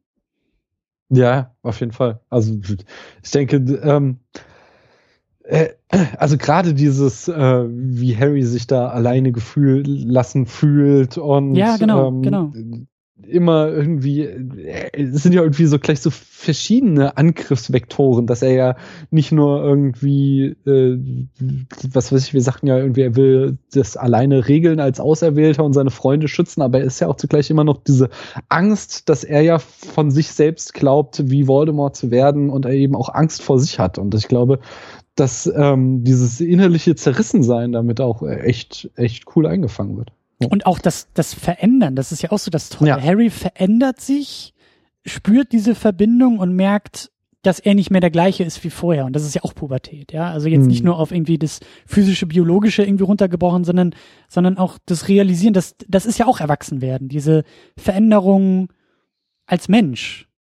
Und mhm. zu merken, dass man vielleicht anders über die Dinge denkt, manche Dinge hinterfragt, äh, neue Dinge irgendwie auffallen und wie du sagst, auch das Gefühl, ganz anders auf, auf andere Menschen zu reagieren oder Menschen ganz anders auf dich reagieren. Und das finde ich bei Dumbledore halt auch so, so äh, klasse gemacht, dass der am, also dass der lange Zeit so, so, so anders wirkt mhm. im Umgang mit Harry. Und ich mir auch dachte, ja, das, das kann aber auch jetzt einfach nur aus Harrys Perspektive so wirken. Weil Harry so mit sich selbst beschäftigt ist und so, also ich, ich hatte da lange Zeit den Eindruck, dass es eher was von einem unzuverlässigen Erzähler hat dass, mhm. dass der Film sich so stark an Harrys Empfinden verankert, dass uns weiß gemacht werden soll, Dumbledore würde jetzt irgendwie abweisend sein oder anders reagieren, aber in Wirklichkeit ähm, gibt es diese, diese Verschiebung oder Verlagerung gar nicht. Das ist dann ja doch ein bisschen anders, aber ähm, fand ich halt auch interessant, dass, dass, dass das irgendwie, dass das so auftaucht. Ja. Ähm, eine Sache, über die ich auch noch sprechen wollte, äh, zum Thema Heldenreise, und dann sind wir da, glaube ich, ganz gut durch. Ähm, ich fand diese Gerichtsverhandlung auch sehr interessant und sehr schön. Das, mhm. und das hat dann auch so meine, meine, meine meine, wie soll ich sagen, äh, Interessenskurve wieder weiter nach oben getragen. Wir hatten jetzt diese wirklich wahnsinnig wichtigen Ereignisse aus dem vierten Film. Ja, Voldemort ja. ist zurück und er killt irgendwie Cedric oder er steht Harry gegenüber und ich dachte ja schon, das große Finale kommt mittendrin und so. Und dann ist ja die Frage, wie, wie, wie geht's weiter? Und ich finde es sehr, sehr interessant und sehr schön, dass da nochmal so eine gewisse Handbremse angezogen wird und damit eben Harry auch noch weitere Steine in den Weg gelegt werden. Nämlich, ihm glaubt ja gar keiner. Ja. Er ist jetzt derjenige, er ist der Junge, der irgendwie durch, durchs Dorf rennt und Wolf schreit und alle sagen, hier gibt's keine Wölfe. Was, was, was willst du von uns? Falscher Alarm, was soll das? Ihn damit halt, also auch in dieser auserwählten Heldenrolle nochmal wieder einige Zacken von der Krone abbrechen, ne? Weil, naja, du bist zwar der Auserwählte, aber ähm, das heißt ja nicht, dass du nicht auch Unsinn reden kannst. Und du redest jetzt gerade Unsinn, weil Voldemort ist nicht zurück und äh, ne? Und das, das finde ich total klasse. Also das ist, ähm, und eben auch dieser, dieser, also da, wie gesagt, diese Gerichtsverhandlung ist auch so wichtig, weil er kommt da zwar raus, aber so wirklich was gewonnen hat er ja nicht unbedingt. Oder ich hatte nicht den Eindruck, dass jetzt auf einmal, ähm, also diese vertagt ist seine Strafe quasi. Also er ist, er, er, er hat nochmal den Kopf aus der Schlinge gezogen. Das ist auch alles, was er geschafft hat. Genau, und, und das ist auch so wichtig, dass das außerhalb von Hogwarts passiert. Weil wir mhm. sind so viel und so oft mit Harry unterwegs, mit Harrys Freunden, Ron und Hermine und der ganze Kreis noch drumherum in Hogwarts und wie da die Verhältnisse sind und wer da irgendwie auf ihn wie reagiert, ist nochmal was ganz anderes als in Anführungszeichen die Außenwelt, die halt eben in dieser Gerichtsverhandlung über das Ministerium, über die größeren und höheren Magiestrukturen nochmal noch mal, äh, hineingeholt werden in die Handlung. Nämlich, dass diese Außenwelt, naja, zumindest skeptisch, wenn nicht sogar kritisch ihm gegenübersteht. Und da fand ich das eben so wichtig, dass das mit dieser Gerichtsverhandlung äh, äh, an der Stelle und so gezeigt wird. Das ist, mhm. es ist alles nicht so einfach und nicht so klar, wie ich dachte, äh, dass es das nach dem vierten Film wäre. Und das ist Na. sehr, sehr schön der, das ist auch sehr schön, dass man da eben auch wieder diesen, diesen komplette Saga eben in so eine Dreieaktstruktur auch einsortieren kann, dass man halt sagt, die ersten drei Filme sind der erste Akt, wo eben die Welt etabliert wurde und im dritten Film dann eben uns äh, das Abenteuer voll mhm. dargelegt wurde, wohin die, wird die Reise gehen und jetzt im zweiten Akt, ähm, nachdem äh, da erst irgendwie ja quasi quasi die, die Zwischenabenteuer waren, äh, sind wir jetzt am Tiefpunkt. Das ist ja auch ganz klassisch, mhm. dass wir eben eben quasi, das ist jetzt The Empire Strikes Back so. Wir sind mhm. jetzt, wir haben äh, quasi nur einen Haufen Niederlagen erlebt. So, dass am Ende Harry zwar nochmal auch wieder den Kopf aus der Schlinge ziehen kann, weil Voldemort es nicht gelingt, äh, von ihm Besitz zu ergreifen, ist ja auch kein richtig triumphaler Sieg, sondern sie haben halt nur es geschafft, ihn abzuwehren. Aber sie haben ihn eben nicht besiegt, Voldemort. Und ähm, dann eben auch noch ganz wichtig für so ein zweiten Akt ist ja halt eben dann so ein Subplot. Wir haben eben dann jetzt die äh, neben äh, Voldy taucht jetzt das hm. Ministerium als weiterer Willen auf mit einer ganz eigenen, ganz anderen Agenda. Und das ist dann auch wieder so ein schönes Thema. Ähm, was sich immer mehr angedeutet hat, nachdem wir eben am Anfang diese Dichotomie hatten zwischen, hier sind die weißen Zauberer, die sind super und voll Fairy Tale, alles ganz geil.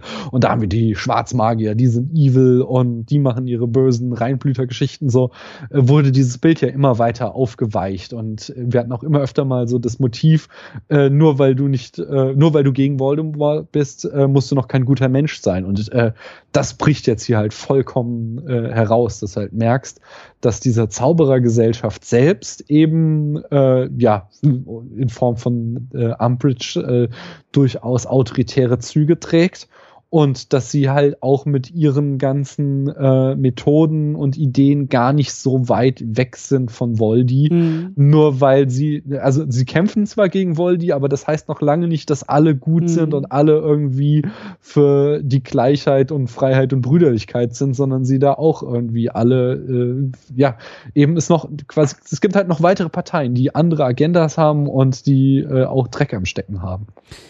Ich habe auch ein bisschen überlegt, was so das große Thema des Films sein soll. Also die, die, die, das große, ja, das große Leitmotiv. Ähm, mhm. Ich habe mich zwischendurch gefragt, ob es das, ob es die Angst sein kann als zentrales Motiv. Ich bin mir da nicht so ganz sicher, äh, ob es das wirklich ist, aber ich finde, ähm, dass eben dieses Ministerium als System, Institution, ähm, in gewisser Weise ja auch, auch herrschendes ähm, Instrument dieser, dieser, dieser magischen Welt ähm, ja irgendwie auch eine gewisse Blindheit mit sich trägt. Und, und ich glaube, dass da eben das Thema Angst auch so ein bisschen indirekt verhandelt wird, nämlich die, die, die Angst vor dem, was ja eigentlich nicht sein kann und nicht sein darf. So mhm. habe ich das auch so ein bisschen gedeutet. Dieses, ähm, wir halten gerne an einem Konzept und an einem Glauben fest, dass Voldemort nicht zurück ist, weil wenn er zurück wäre, dann würde das ja was sehr, sehr Schlimmes bedeuten. Ja, wir mhm. verschließen die Augen so lange vor dem, was wir nicht wahrhaben wollen, bis es dann wirklich vor uns steht. Ja, so also dieses klassische, naja, irgendwie auch staatlich manchmal verankerte Prinzip. Weißt du, was ich meine? Mhm. Also.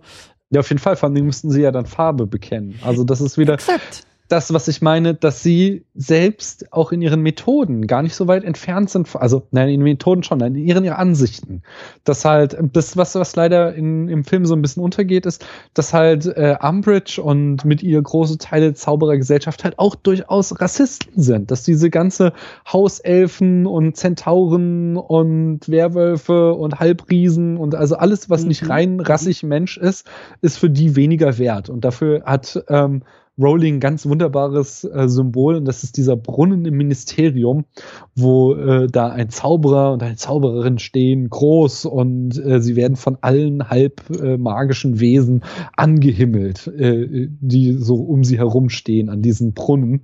Und äh, im großen Finale geht, wird jetzt zwar auch gemacht, aber geht so ein bisschen unter, ist es dann halt der Dumbledore, der den Brunnen da in der Schlacht gegen Voldy komplett auseinander nimmt und total zerstört und quasi eben diese, dieses ähm, dieses liebgewonnene Bild dieser Zauberergemeinschaft hm. äh, äh, äh, damit komplett kaputt macht. Die Fassade so, so ein bisschen. Genau, die Fassade ja. wird einfach am Ende, die Maske wird abgerissen und gesagt so, jetzt habt ihr keine Wahl, jetzt müsst ihr euch entscheiden, entweder seid ihr für äh, alle Menschen sind gleich und äh, gegen Voldy oder ihr lasst euch voll auf seine Rassenlehre ein und äh, könnt nicht mehr so ein äh, irgendwie halbseidenes Ding äh, äh, zeichnen. Und das ist äh, definitiv halt eine Parabel auf die britische Gesellschaft oder die europäische insgesamt, wo es halt, ja, das macht sie ja auch mit ihren äh, politischen Aktivitäten immer wieder mhm. klar, dass sie halt das total anprangert, äh, Rassismus und so in unserer Gesellschaft und dass sie halt sagt, dass der halt unterschwellig da ist äh, und äh, dass ja die quasi die der Mainstream, auch wenn ich das Wort nicht mag, weil es ja leider von den äh, Rechten sehr äh, missbraucht wird, aber dass der halt ähm, oder der Hauptteil der Gesellschaft auch ganz gerne seine rassistischen Vorurteile hat, aber solange wir sie nur unter der Decke halten, müssen wir uns nicht mit ihnen auseinandersetzen. Mhm. Äh, aber wenn dann eben der Moment kommt, wo jetzt hier das faschistische Regime äh, quasi am Horizont auftaucht, dann ist eben der Moment gekommen, wo wir Farbe bekennen müssen und so. Das ist äh, ganz, ganz massiv das Thema des Buches, finde ich. Mhm. Das finde ich interessant. Äh, du hast dann noch diesen Zugang über, über das Buch und wie du sagst, mhm. so diese Rassismusebene ist da, ist da noch äh, deutlicher äh, ausgearbeitet. Für mich, der halt nur den Film kennt, ja. ähm, mich hat das irgendwie auch so. Es wird ja in dem Film auch mit Umbridge, also es wird, wie gesagt, es wird halt dieser Rassismus wird rausgelassen, weil das, genau. das sagte ich im Vorgespräch, ist halt leider so die äh, weichgewaschene Hollywood-Version davon. Aber es wird ja trotzdem eben dieses Thema von ähm, wer äh, das das gute ähm, System von Hogwarts wird halt durch ein despotisches in Form von Umbridge ersetzt. Und sie fängt halt an, nach und nach immer mehr Macht an sich zu reißen in Form von diesen Deklarationen, die sie da auch in so einem schönen äh, comichaften äh, Bild an ja, der ja, Wand ja, aufhängen lassen. Und es geht immer höher und es sind immer mehr. Und sie halt immer weitere Gesetze erlässt, womit sie halt die Freiheiten der Schüler und die Freiheit von Hogwarts einschränkt, um immer mehr halt ihr diktatorisches autokratisches Regime aufzubauen. Und, das hat mich äh, auch, sorry, das hat mich halt so an Trump erinnert, der da mit seinen komischen äh, Exekutivgeschichten irgendwie tagtäglich Dinge unterschreibt, die sowieso nichts äh, bewirken oder weißt du so dieses dieses, diese, dieses Showmanship-mäßige, ja, diese, diese Politik als Theaterstück und genauso war das ja auch in dem Film gemacht, ne, dass halt jedes Mal irgendwie neue Erlässe kommen und ab heute gilt und jetzt muss jeder folgendes und wie du sagst, so dieses Diktatorische kommt da total durch, aber ja, du kannst halt sowas, du kannst halt die Menschen so nee, nicht regulieren. Aber ohne Scheiß, ich habe so, äh, so, so vor zwei, drei Tagen mit meiner Tochter eine Textstelle aus dem Band 7 jetzt gelesen, wo ich auch dachte, so, hat, äh, kannte sie Trump schon, weil, weil sie, sie dann irgendwie Zeitung lesen und in der Zeitung steht halt, ähm, dass äh, muggelstämmige Zauberer ähm, zusammengetrieben werden und ähm, beweisen müssen, dass sie ihre Magie nicht von echten Zauberern geklaut haben. So, so, wo sie halt, und, und dann Harry so, ah, das können sie doch nicht. Also das trauen sie sich nicht. Und das glaubt doch auch keiner, wenn das so in der Zeitung steht. Und so wirklich so, so, wow, du hast hier Fake News und Muslim Ban auf zwei Seiten quasi so. Das ist, dachte ich auch, das ist, das ist der Wahnsinn. Und eben, ja, auch hier mit Umbridge und ihren äh, Deklarationen, das ist tatsächlich ein bisschen äh, wie Trump, der da immer seine Gesetze unterschreibt. Nee, nicht Gesetze, wie sind sie? Äh, Executive Orders oder sowas. Orders, ja. genau. Aber ich muss halt, ich, ich, ich will, ich will diesen Punkt halt äh, auch nochmal, also ich will auf diesen, diesen, diesen Punkt nochmal zurückkehren, weil ähm, wie gesagt, also das, das, diese Rassismusebene habe ich halt auch nicht so deutlich drin gesehen. Äh, du, wie gesagt, mehr über, über die Bücher. Mhm. Aber ich, ich habe, ich will nicht sagen mich, aber ich habe irgendwie, ich habe uns vielleicht auch irgendwie darin, also dieses, ich glaube, dass das Ministerium, ähm, um das jetzt mal ein bisschen in Schutz zu nehmen, eben Voldemort einfach nicht wahrhaben wollte. Mhm. Nicht konnte. Weil in dem Moment, wo das stimmt, was Harry sagt, muss man sich, wie du sagst, man muss, man muss Positionen bekennen, aber man muss sich, man muss sich auch mit der Gefahr, mit der Bedrohung auseinandersetzen. Und Voldemort ist natürlich auch eine Bedrohung für dieses System, für das Ministerium, für die, für das, wenn man jetzt mal so will, im besten Falle friedliche Zusammenleben, geregelte, geordnete Zusammenleben äh, innerhalb dieser, dieser magischen Welt. Und genauso würde ich sagen, äh, also das ist jetzt das ist jetzt meine Deutung. Das ist jetzt nicht eins zu eins und das eine kommt aus dem anderen. Wie du sagst, da hat Rowling jetzt ja auch nicht irgendwie die, die äh, Prophezeiungskugel irgendwie befragen können oder so. Ähm, aber ich sehe da halt eben, ich, ich sehe da, ich sehe da die Gegenwart so ein bisschen wieder gespiegelt, weil ähm, wir alle in der westlichen Welt jetzt spätestens seit dem Brexit mit diesen, wir, sind jetzt mit, mit genau diesen Realitäten konfrontiert, von denen wir alle lange Zeit gesagt haben, das, das kann nicht, das gibt es nicht, das wird es nicht geben, so etwas kann nicht nochmal passieren. Und eben auch mit Trump, der da jetzt in den USA immer mehr an Macht gewinnt. Und ich mache mir auch meine Sorgen, wie es jetzt hier in Deutschland mit der Wahl irgendwie weitergehen wird. Äh, obwohl irgendwie die Umfrageergebnisse alle super sind und die AfD hat nicht mehr viel zu sagen und sowas. Ähm, aber diese Beobachtung, dass es auch sehr ähm, beruhigend sein kann, sich die Welt so hinzubiegen und die Bedrohung so klein zu halten, dass man sie im Augenwinkel ignorieren kann. Ja? Mhm. Voldemort ist nicht zurück.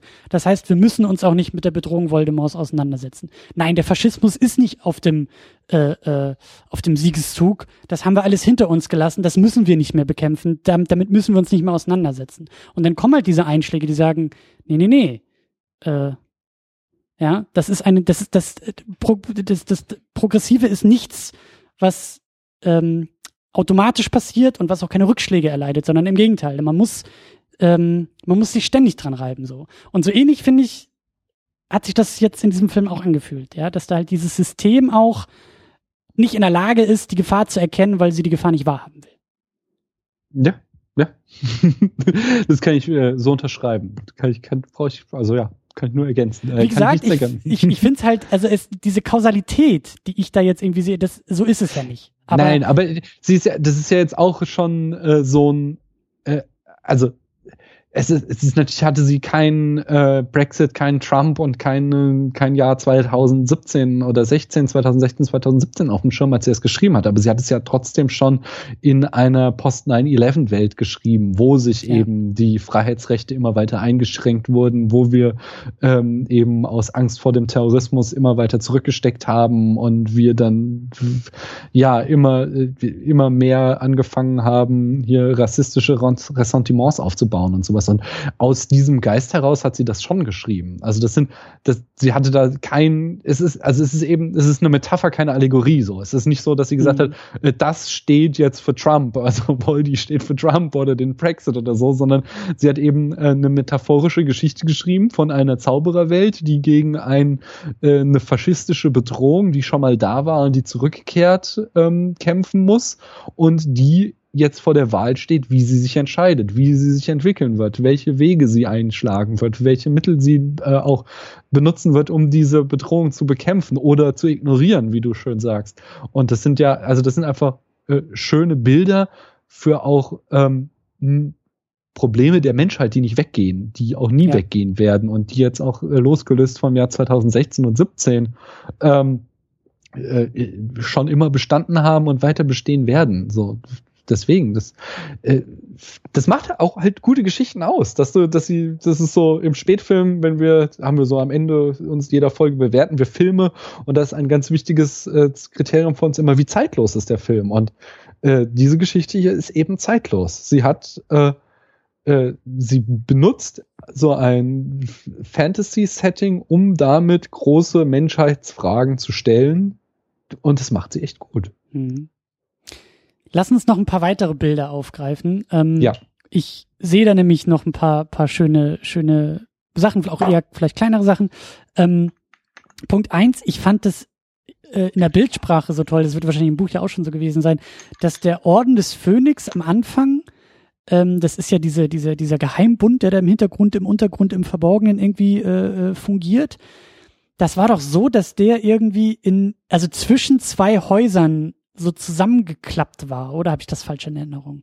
Genau, also im, im, das ist dieser gleiche Zauber, den wir schon mal im Teil 3 erwähnt bekommen haben.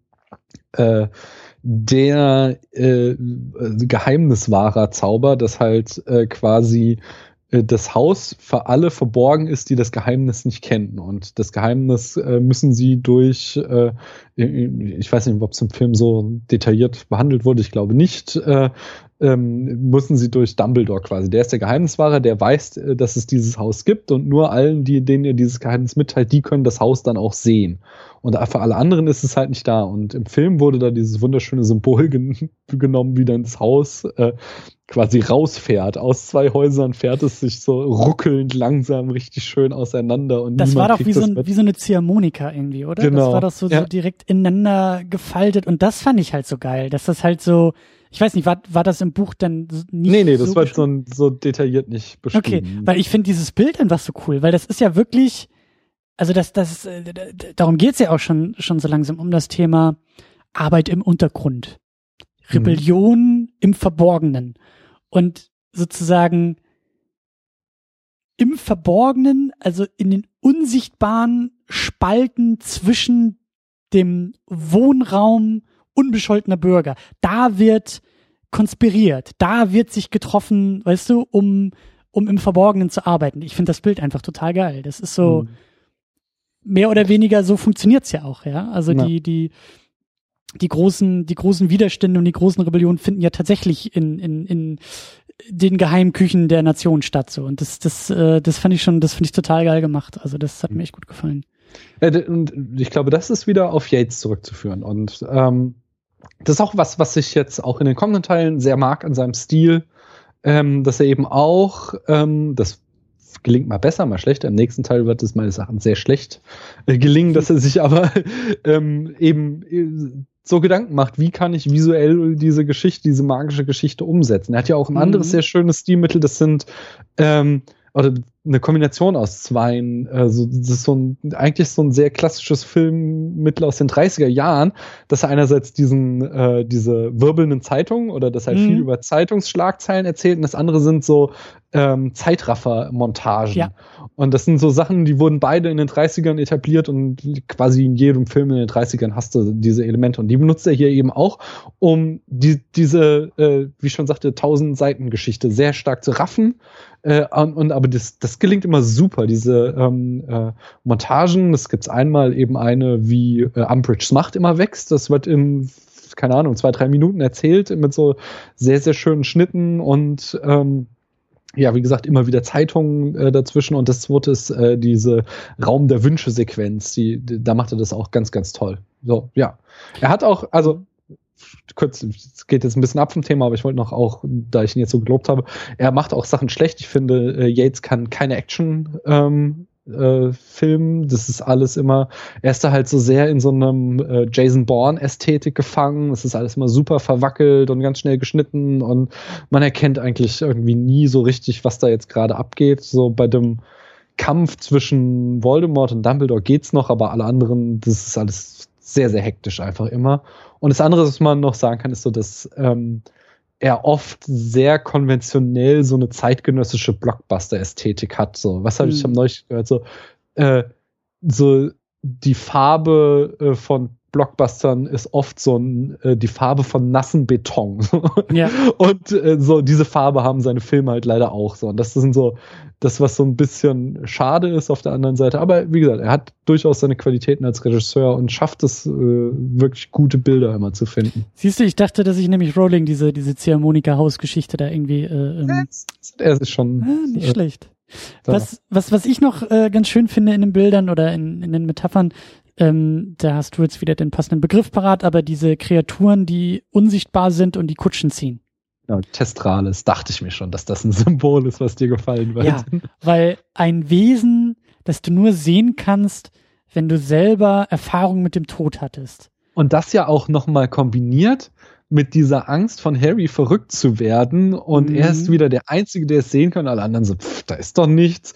Und die Einzige, äh, die dann eben sagt, doch, ich sehe es auch, ist eben Looney Lovegood, so, äh, die mit ihrer Zeitung, die sie verkehrt herum liest, da in der Kutsche sitzt. So, ich sehe das auch, du bist nicht verrückt, genauso wenig wie ich. Sondern das halt nur seine Zweifel noch vergrößert und dann aber sie natürlich ein viel größeres Symbol darstellen, äh, als etwas, was du nur sehen kannst, wenn du den Tod gesehen hast. Ja. ja. Ich fand das einfach toll, weil das, weil das auch wieder so ein weiteres Puzzlestück der Pubertät ist. Also auch da wieder erwachsen werden, ja. Als Kind hast du kein Konzept vom Tod oder ein sehr naives oder du wirst eher, ähm, also ich hatte zum Glück diese Erfahrung nicht als, als kleines Kind irgendwie, äh, also der Tod war etwas Theoretisches, aber es ist zwangsläufig so, dass du irgendwann über, weiß ich nicht, über Haustiere, über, über Großeltern. Irgendwer in deiner Umgebung wird sterben und du wirst damit ein Stück erwachsener.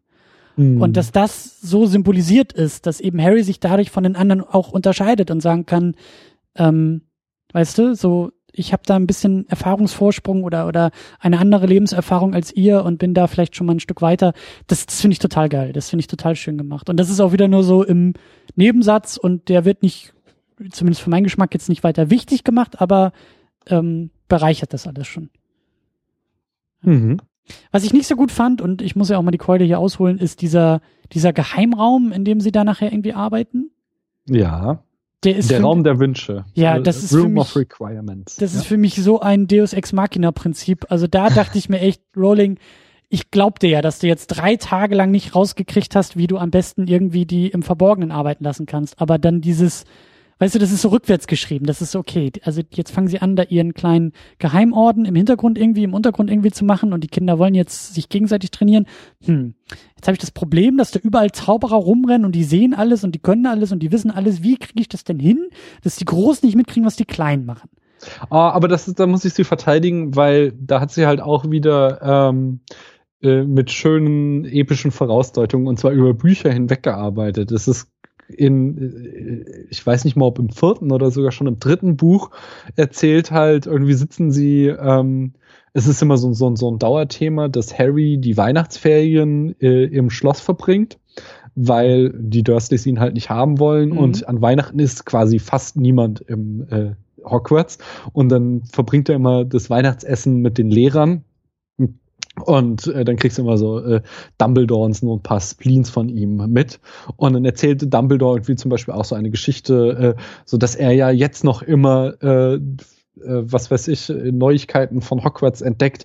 Zum Beispiel war er eines Nachts in seinem äh, Nachtrock unterwegs und musste ganz dringend auf Toilette und plötzlich war da ein Raum, den er noch nie gesehen hatte und als ihn öffnete, war er voller Nachttöpfe.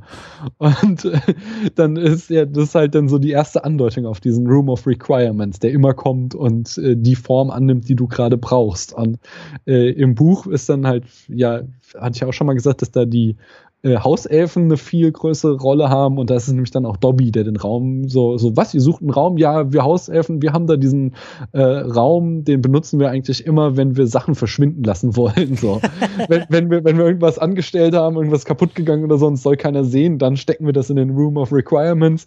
Äh, das ist genau euer Ding. So, und äh, so finden sie dann eben den Raum. Natürlich ist es eine riesen Deus Ex Machina, die sie sich da auch äh, okay. zum richtigen Moment reinmacht, aber sie spielt halt damit und das, das ist dann schon wieder ganz nice. Okay, das dann und, an die an die Romanautorin äh, dann wieder mehr Respekt. Also das ja. ist in den Filmen dann wirklich verloren gegangen. Aber, aber sie haben es zumindest auch angedeutet, dass ähm, dass äh, Ron in so einem kleinen ähm, hier quasi Fanservice-Satz sagt er mal sowas ähnliches mit, äh, wenn man ein Klo braucht, dann würde der Raum sich in ein Klo verwandeln oder so. Damit spielt er so ein bisschen auf diese Dumbledore-Episode an. Das wäre aber auch praktisch. naja, nun. Aber speaking of Dumbledore, du wolltest auch noch Dumbledores Plan auseinandernehmen. Genau, also ähm, da hatten, ich hatte ja auf Twitter gefragt, ob jemand will, worüber wir reden wollen, irgendwas sagen. Äh, und da hatte die Rike gesagt, äh, sie würde Dumbledores Plan interessieren.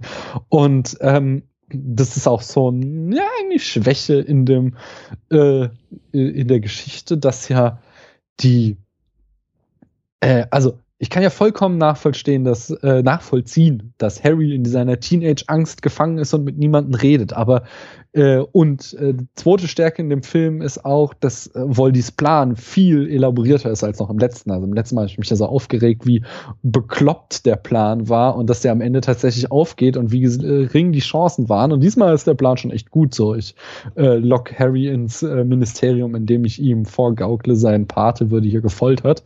Ähm, aber das Ganze wäre halt äh, zu Staub zerfallen, wenn mal ein Erwachsener einfach mit dem Jungen geredet hätte. So, es hätte sich aber einer mit dem hinsetzen können und sagen, so, hier, Harry, so sieht's aus. Ähm, es gibt da irgendwie eine Verbindung zwischen dir und Voldy, die verstehen wir noch nicht, da machen wir uns ein bisschen Sorgen bitte lerne äh, Oklumentik, also dein Hirn abzuschirmen und vielleicht nicht unbedingt den Erzfeind von ihm, der auch noch ein super schlechter Lehrer ist, da mit dem Unterricht betreuen, sondern irgendjemand anderen. So selbst, okay, sagen so, oh, Snape ist halt irgendwie der Beste in Legiment, Leglimentik oder so ähnlich. Ähm, aber scheiß drauf, man, kann man ja irgendwie mal mhm. den zweitbesten Lehrer dafür nehmen, McGonagall oder äh, so. Und das dritte ist halt, dass, dass äh, ich weiß auch nicht, ob das im Film so richtig rauskommt, ist ja auch, dass sie, äh, dass der eigentliche Plan ist, oder die eigentliche Angst der Erwachsenen, dass Harry sich aus ihrer Obhut entfernt äh, und äh, Voldemort ihn dann in die Hände kriegen kann. Und äh, dass sie deswegen das ganze Geschiss machen. Und dass, dass sie ihm das halt nicht sagen, dass sie nicht einmal sagen, so, hier Harry, so sieht's aus, wir haben gar keine Angst vor dir, dass du den Verstand verlierst, wir wollen nur nicht, dass Voldemort dich in die Hände kriegt. Mach doch einfach, was wir sagen. So, ich glaube, dann hätten sie einfach das komplette Problem aus der Welt geräumt. Äh, muss man jetzt auch schon wieder anteasern, äh, eben mit diesem, äh, das, da will, glaube ich, Rika auch rauf hinaus. Äh, Dumbledore hat halt noch äh, Pläne im Hintergrund, die äh, Harry betreffen, die sich in den nächsten Teilen immer weiter aus äh, werden, die wir jetzt alle noch gar nicht so richtig zu Gesicht bekommen. Aber es ist trotzdem schon so ein echter Stolperstein in der Handlung, dass sie nie dem Jungen mal einfach erzählen, was Phase ist. Das stimmt jetzt, wo du es so sagst, das ist wirklich, ja. Soll ich, soll ich noch ein paar Nitte picken, wo wir jetzt gerade in dem Thema sind? Gerne, dann möchte ich nämlich auch noch einen großen, einen sehr großen Nit picken. Dann mach du, fang du an. Ich glaube, ich, ich verkraul jetzt die Hälfte des Publikums. Und ich mache mir damit eine Menge Feinde. Aber ich finde, diese ganzen Zauberstäbe sind so dämlich. Es tut mir leid. Aber als filmisches Mittel, als filmisches Instrument ist das irgendwie. Also, du meinst, meinst jetzt so, wenn sie sich duellieren und dann so fechten quasi? Ich, also, das geht ja noch. Das hat ja irgendwie noch filmische Qualitäten. Aber so richtig schlimm war das da am Ende, als, wie hieß sie noch, äh, Helena Bonham Carter, ähm, ich weiß gar nicht mehr, wen sie da hatte. Hatte sie Ron oder irgendeinen von den Kindern hatte sie am Wickel? Äh, sie hatte Neville, äh, kleiner Fun Fact, sie hat ihm in der Szene versehentlich mit dem Zauberstab das Trommelfell durchstochen. Was, er am Set wohl, oder was? Am Set beim Dreh der Szene. Oh. Er konnte wohl eine Zeit lang auf dem Ohr nicht hören, aber er scheint es mit Humor genommen zu haben. Ach du Scheiße. ähm, okay, dann nehme ich alles zurück, die Dinge sind ja doch effektiv. Ähm, ja, also gefährlich. Nein, aber ich, es war halt so, so extrem dämlich, also wirklich nur in der Bildsprache. Ja. Weil sie hält ihm das Ding an die Schläfe. Ja. Wie eine Pistole. Warum? Also, das eine Pistole am Kopf, also wenn du abdrückst, dass du dann tot bist, das verstehe ich. Natürlich. Aber so ein Zauberstab. Du willst eigentlich möglichst viel Distanz zwischen dich und dem anderen bringen, weil. Nee, weil der funktioniert auch noch auf der Distanz. Also, und ja, dann ja. nimmt sie halt den Zauberstab und hält ihm das Ding an die Kehle, wie ein Messer. In der gleichen Szene, weißt du, so weil er dann irgendwie den Mund aufmacht. Wo ich mir auch dachte, okay, und also beides funktioniert, also beides ist als Bildsprache halt total leer. Klar, es mhm. spielt halt auf bekannte ähm, Waffen an und soll halt das gleiche suggerieren wie diese Waffen, die wir halt kennen. Aber wenn du das halt überträgst auf diese Waffe, dann ist das halt nix. Also, weil ja. ihren Zauberspruch kann sie halt auch irgendwie aus drei Meter Entfernung wunderbar und er wäre tot. Also warum muss ihm das Ding an die Schläfe halten oder an die Kehle? Das ist halt Blödsinn. Und dann ist halt auch noch so ein bisschen, das hatten wir glaube ich letztes Mal auch schon an, äh, angedeutet. Äh, also hier passiert zumindest äh, glücklicherweise mit mit Dumbledore und Voldemort passiert auch noch mal ein bisschen mehr, als die beiden aufeinandertreffen und wirklich das ähm, das große Duell da kommt. Ähm, also da wird da wird auch noch mal anders gezaubert. Aber was bringen mir die Zauberstäbe und das ganze Zauberthema, wenn sie dann schlussendlich eigentlich nur, wie in jedem Science-Fiction-Film, bunte Laserstrahlen aufeinander schießen. Ja. Das ist halt auch noch so, dass ich mir denke, also mach doch mal mehr draus. Und ich ja. weiß zum Beispiel echt nicht, ähm, ich glaube, dazugelernt zu haben, nämlich Ralph Fiennes, mhm. Ja, ich werde es sowieso wieder in drei Sendungen vergessen haben, weil ich diesen Namen immer lerne und dann wieder komplett vergesse. Aber er als Voldemort hat zumindest noch mal ähm, eine ganz andere Art, diesen Zauberstab zu bedienen und zu benutzen. Ja. Also die Art und Weise, wie er das Ding hält, ich weiß nicht, ob ich das cool oder scheiße finden soll, aber es ist, es irritiert mich. Und das ist schon erstmal eine Sache, die ich zumindest anerkennen kann. Aber das, also da haben sie sich auch schon Gedanken gemacht. Da hatten sie auch, äh, sie hatten irgendwie einen Tanzlehrer, äh, der ihnen da die Choreografie beigebracht haben. Und so gibt es zum Beispiel so, ähm, so Kleinigkeiten, dass wie äh, Dumbledore, der, der, der immer ja ziemlich lässig zaubert, also mhm. der einfach eben dieses, äh, dieses, äh, diese Gravitas, dieses Moment von unglaublicher Macht, der braucht sich gar nicht anstrengen und kann unglaublich krasse Dinge mit seinem Zauberstab.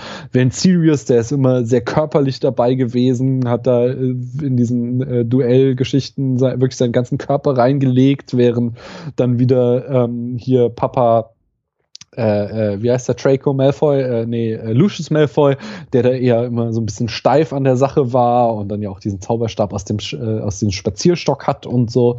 Also da haben sich schon irgendwie so Gedanken gemacht, was ich ganz cool finde, dass so alle verschiedene Stile haben, wie sie zaubern. Und deswegen fand ich das zum Beispiel auch cool, als sie dann angefangen haben, das eher wie in so einer Art Fechtduell zu benutzen. Also mhm. auch, auch zwischen den, den real existierenden Waffen oder Duellbildsprachen hin und her zu wechseln und damit halt keine feste Form äh, auf die Zauberstäbe anzuwenden. Das finde ich halt auch gut, aber das, ich habe irgendwie noch so das Gefühl, dass dann noch mehr geht.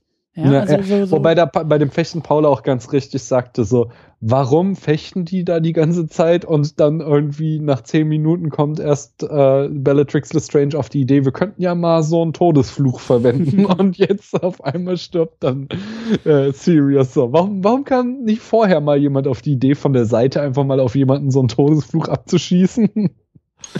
Ja. naja, aber das ist halt so, so mein Nitpicking. Ich, ich, ich bin da noch nicht hundertprozentig überzeugt von den Zauberstäben. Hm.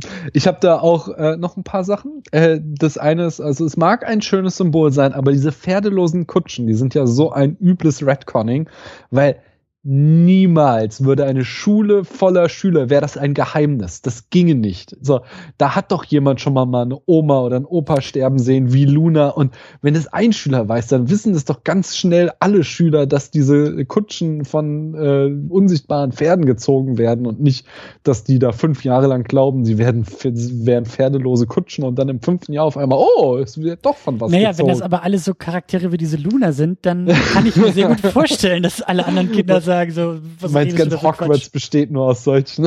Ja. Was ist mit Draco und seinen Kumpeln? Na, da muss doch auch mal irgendjemand dabei sein, der irgendwie mal ja, Die sind ja nicht cool genug. Hm. Das sind ja nur möchte gern. Ah, ja. Dann auch wieder dieses so, ja, ist irgendwie cool, dass Harry unbeliebt ist, aber es ist jetzt auch nicht, dass wir das zum ersten Mal hatten, das Thema, sondern wir hatten es halt im zweiten Teil, wo er da vermeintlich der Erbe Slytherins ist. Wir hatten es im vierten Teil, wo er dann der falsche Champion war und jetzt hm. haben wir es schon wieder, weil er der Lügner ist. Es ist so, es hat zwar immer eine sehr glaubwürdige Motivation, aber es nutzt sich schon so ein bisschen ab, das Element, dass Harry äh, da ständig irgendwie durch Hogwarts wandern muss und alle finden ihn irgendwie nicht so geil. Äh, also immer wieder abgewechselt natürlich mit, oh, er ist der Auserwählte, er ist der Junge, der überlebt hat und so weiter und so fort. Mhm. Äh, ja, Snape ist ein sehr schlechter Lehrer, das hatte ich schon erwähnt. Äh, die Szene ganz am Anfang, wie sie durch London fliegen, sieht ja cool aus, aber macht auch überhaupt keinen Sinn. Besonders wenn du so ein Paranoiker bist wie Mad Eye Moody, der doch irgendwie Harry nur möglichst sicher äh, da zum, zum Grimmauld-Platz, zum Hauptquartier bringen will. Wäre es nicht sinnvoller gewesen, über den Wolken zu fliegen, als direkt über, über der Themse, so? Hm? Mhm. Hm. Ähm, äh, ja, das, ich sag mal, das Luna rohes Rindfleisch in ihrer Handtasche mit sich rumträgt, falls sie mal auf so einen Testral trifft, um den zu füttern, das nehme ich ja noch hin. Ähm, aber das wirklich größte Problem, was ich habe, ist, wir sehen es einmal in dem Film, im Buch hat es noch eine sehr große Rolle, äh, die Geschichte, dass ja Gemälde, dass die äh, Bilder, die Figuren in Bildern zwischen den Bildern hin und her laufen können. Mhm.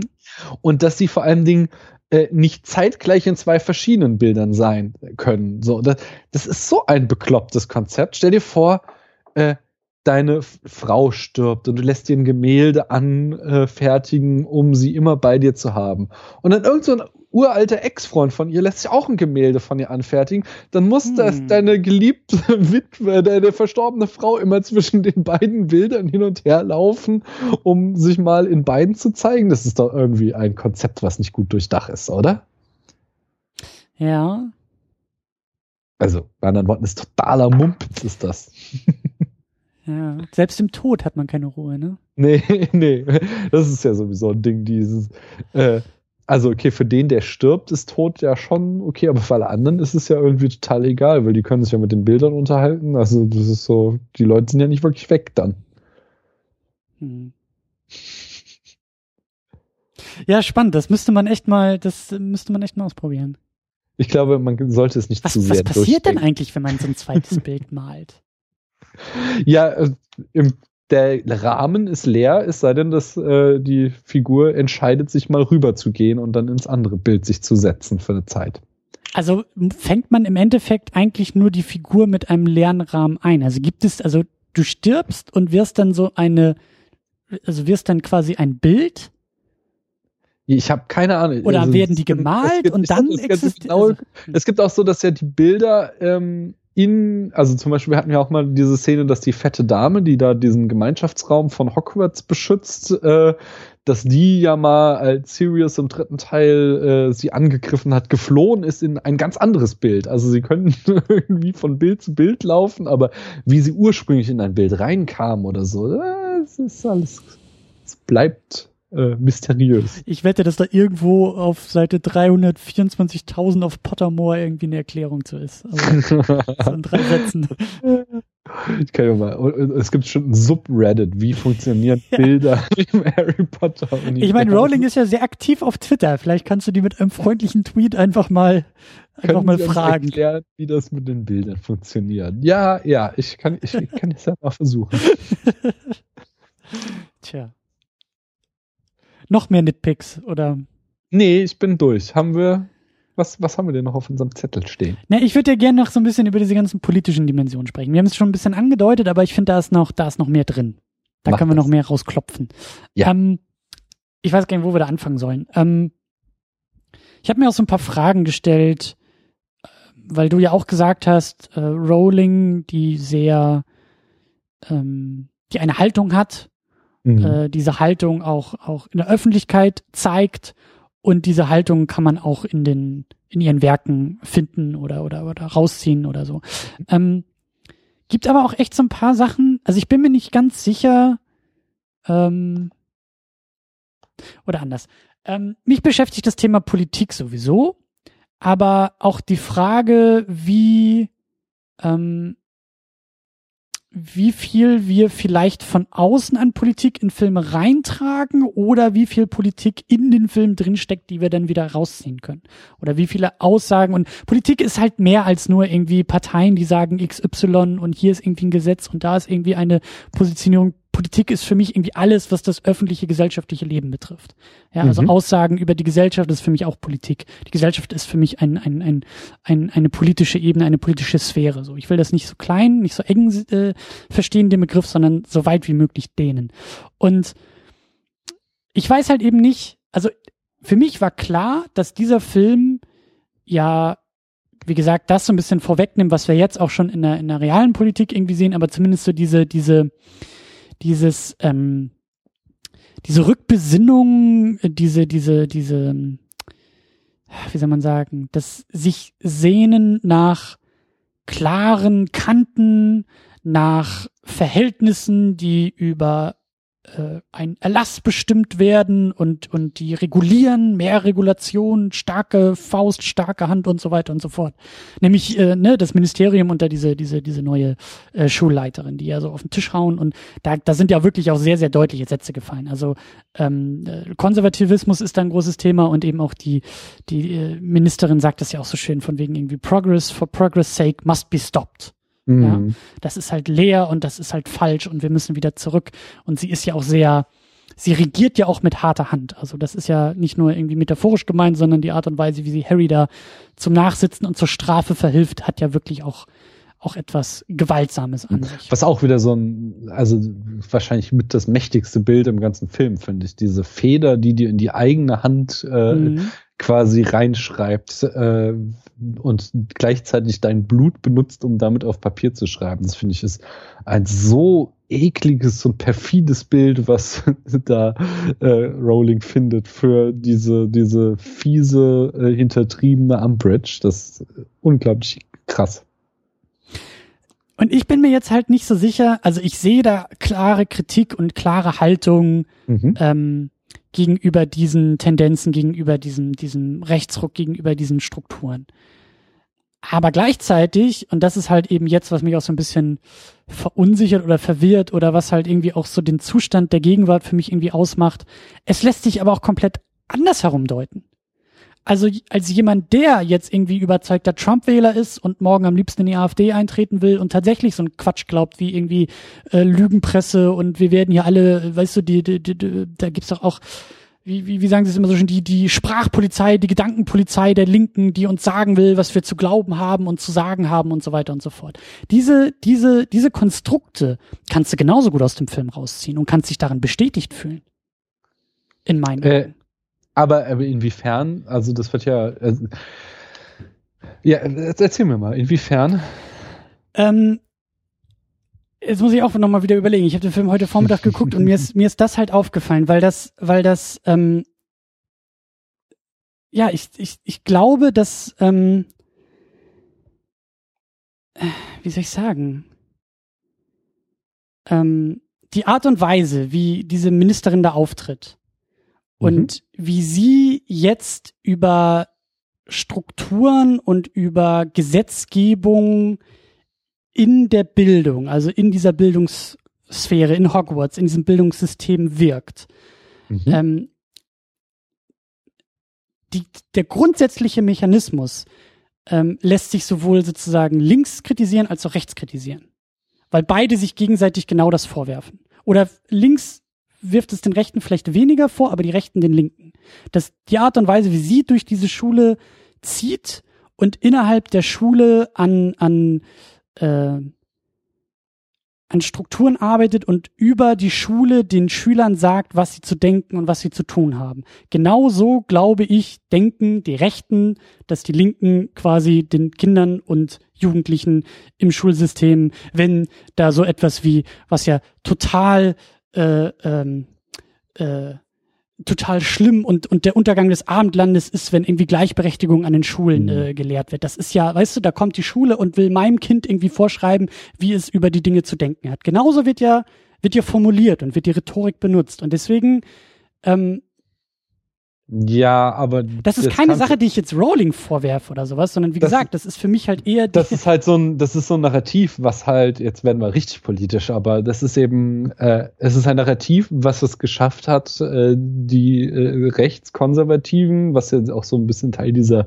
konservativen Revolution ist, ähm, im Laufe der letzten Dekade zu setzen, einfach, dass sie versuchen, sich immer mehr in die Opferrolle hineinzudrängen. So, dass sie ja sagen, so, ähm, hey, das sind doch nicht wir, die Homosexuelle unterdrücken, sondern wir, wir werden in unserem Gefühl, dass wir Homosexualität ablehnen, von der Menge unterdrückt, die uns das, äh, unser Gefühl absprechen will. Dass sie halt versuchen, einfach so ein ähm, ja, eben das Narrativ umzuschreiben, dass sie eben versuchen, äh, aus der Machtposition, in der sich ja einfach in diesem Land die Konservativen befinden äh, und schon mit ja äh, kleinen Ausnahmen immer befunden haben. Das heißt, ich meine, die größten Zeitungen sind hier stramm konservativ, die Fernsehsender sind okay irgendwo in der Mitte drinne so, aber die Regierung ist halt CDU geführt so und nur weil es da halt den denen jetzt vielleicht nicht rechts, rechts genug ist, manchen, äh, ist es halt trotzdem immer noch eine sehr konservative Regierungsführung, die wir haben. Und die, wie gesagt, äh, äh, die jetzt ähm, versuchen, ein Narrativ zu schreiben äh, von wegen, äh, dass sie ja, ja hier die Opfer sind, die ähm, ja, eben nicht in der Macht sind und die äh, Zügel in Hand haben, sondern die von diesen schrecklichen Linken das alles obtruiert bekommen. Und ich glaube sogar, dass das einem Gefühl äh, entspricht, dass halt vielen, mhm. also unsere Welt ist halt einfach sehr schnelllebig geworden und sie verändert sich in einem Maße, wo halt viele nicht mitkommen. Und äh, lass mich, lass hab, mich, lass mich da mal ganz kurz einhaken, weil ja. ich, ich sehe da nämlich genau den, den, den Sprung oder die, die ähm, den, den Punkt, auf den ich halt draufdrücken will. Ja. Weil ähm, wir sind uns ja einig. Wir haben den Eindruck, dass Rowling ihre Haltung oder dass, dass sie eigentlich aus einer linken Perspektive und verzeiht mir, wenn ich jetzt diese sehr einfache Links-Rechts-Schiene aufmache, aber aus dieser eher linken Perspektive kritisiert, ihr ja eigentlich, kritisiert sie eigentlich das rechte Spektrum mit diesen Figuren, mit dieser Handlung und mit dieser Bildsprache. Mhm. Da sind wir uns einig, absolut. Aber ich frage mich, wie reagiert man jetzt exakt auf das, was du gerade beschrieben hast, diese rechte Opferrolle, die rein theoretisch, wir haben jetzt hier niemanden in der Runde, der das behaupten könnte, aber die mit diesem Werk, was wir jetzt gerade hier vor uns gesehen haben, die eigene Perspektive bestätigt sieht. Also ja eigentlich eine politische Deutung, eine falsche politische Deutung vornimmt. Hm. Also ich bin da wirklich ein bisschen überfragt. Es gibt, es, du kannst natürlich auch. Weil das Jetzt, ist halt ähm, das, das perfide an dieser, ja. an dieser, wie du sagst, die, die, die Opferrolle, die auch völlig fakten- und wahrheitsresistent ist, mhm. sondern in eigenen, ähm, in, in eigenen so selektiven Strukturen argumentiert und denkt, dass es dann wieder selbst mit Fakten und Bezügen nahezu unmöglich ist, daran zu, daran zu gehen. Aber ich frage mich halt trotzdem, wie das, wie das möglich sein könnte, wie es möglich sein müsste. Und ich weiß es halt eben nicht, ähm, außer zu sagen, naja, wir müssen den Autor mitdenken, weil ich eigentlich sehr stark versuche, Nein, das das Werk vom Autor immer Nein. zu trennen. Ja, genau, nein, das musst du nicht. Ich habe, ähm, äh, also, mh, ich habe mich sehr im Studium sehr viel mit der Ästhetik von Nelson Goodman ähm, auseinandergesetzt und dessen Ansatz an die Interpretation eines Kunstwerks ist immer, dass äh, er sagt, äh, ah, das ist kompliziert, aber ich sag mal, es äh, kann simpel runtergebrochen, äh, ein Kunstwerk muss eine Eigenschaft besitzen und auf diese Bezug nehmen. So. Und mit diesen zwei Mitteln kannst du eben den äh, Autor komplett rausnehmen. Und das sagt er zum Beispiel auch so. Äh, du kannst zum Beispiel heute eine wunderbar ähm, freudianische Interpretation des Oedipus-Mythos machen, aber natürlich hatten die antiken Griechen die noch Mhm. nicht, sondern das machen wir heute. Ja. Wir legen das da heute rein, von wegen äh, die ganzen Ängste und was, ach, keine Ahnung, Psychoanalyse, ihr wisst, was ich meine. Ähm, aber das, diese Eigenschaften, äh, also diese Eigenschaften hat diese Geschichte immer besessen, aber es wurde nicht drauf Bezug genommen. So. Und wir, wir stellen halt diese Bezugnahme her. Und jetzt müssen wir halt hingehen, ähm, wenn äh, jetzt andere Menschen aus der gleichen Geschichte eine andere Interpretation ziehen, dann können, äh, machen sie eine andere Bezugnahme. In dem äh, Aspekt können wir sie nicht angreifen, aber wir können halt natürlich hingehen und fragen, ähm, hat denn diese Geschichte diese Eigenschaften? Und wenn dann halt Umbridge hingeht und sagt, äh, Fortschritt um Fortschritt willen ist verachtenswert oder Umbridge hingeht und Freiheitsrechte entzieht, dann sind das eben Eigenschaften der Geschichte, die äh, vor einer Interpretation liegen. So, und die kannst du halt jedem, der versucht, jetzt irgendwie da diese Geschichte äh, anders zu interpretieren als unsere Lesart, jemanden erstmal um die Ohren hauen. Verstehst du, was ich meine, so ein bisschen? So ein bisschen schon, ja. So, ähm, also das ist ein sehr, sehr schwieriges Thema. Ich hatte auch irgendwie auf meinem Blog schon öfter irgendwie äh, Themen, äh, ja, wie kann man mit Verschwörungstheoretikern diskutieren und Ja. so. Und das ist, ähm, du musst tatsächlich in dem Moment äh, einen sehr taktischen, sehr ähm, äh, ja, langsamen und äh, bedächtigen äh, Argumentation führen.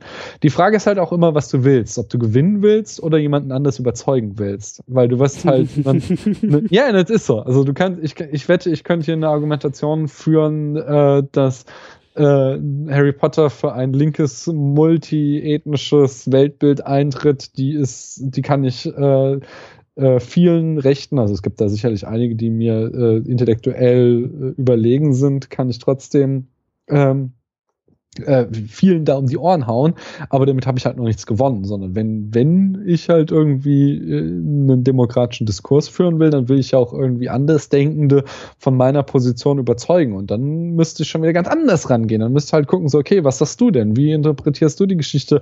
Äh, ähm, welche deiner Aspekte kann ich denn annehmen und kann ich denn gut finden und welche äh, müsste ich denn äh, vielleicht entschieden zurückweisen und wie kann ich dich dann davon überzeugen, dass deine Sichtweise falsch ist? Und das, das sind super komplexe und super schwierige Themen und auch, glaube ich, das große, große Problem und äh, Thema unserer Zeit. Ich bin halt auch deshalb so ein bisschen ähm, überfordert in dem Kontext, weil ich eigentlich immer für mich gesagt habe, dass jede Interpretation ihre Rechtfertigung hat. Ja, das glaube ich halt nicht, sondern es gibt halt immer noch dieses Element von Besitz. Also du kannst natürlich hingehen und alles in alles reinlegen, aber dann wird es willkürlich. Also Nee. ich kann natürlich jetzt hingehen und sagen, also Harry Potter erzählt eigentlich eine Geschichte darüber, dass Gummibärchen schlecht sind. Und ich kann bestimmt das jetzt äh, mir so, ähm, also so auf, also mit dieser These an die Welt rangehen, äh, an die Welt sage ich schon, an die Geschichte rangehen Harry Potter Äh, ist die Welt. Also sind wir doch, genau. das haben wir doch jetzt herausgefunden, es gibt doch nichts anderes.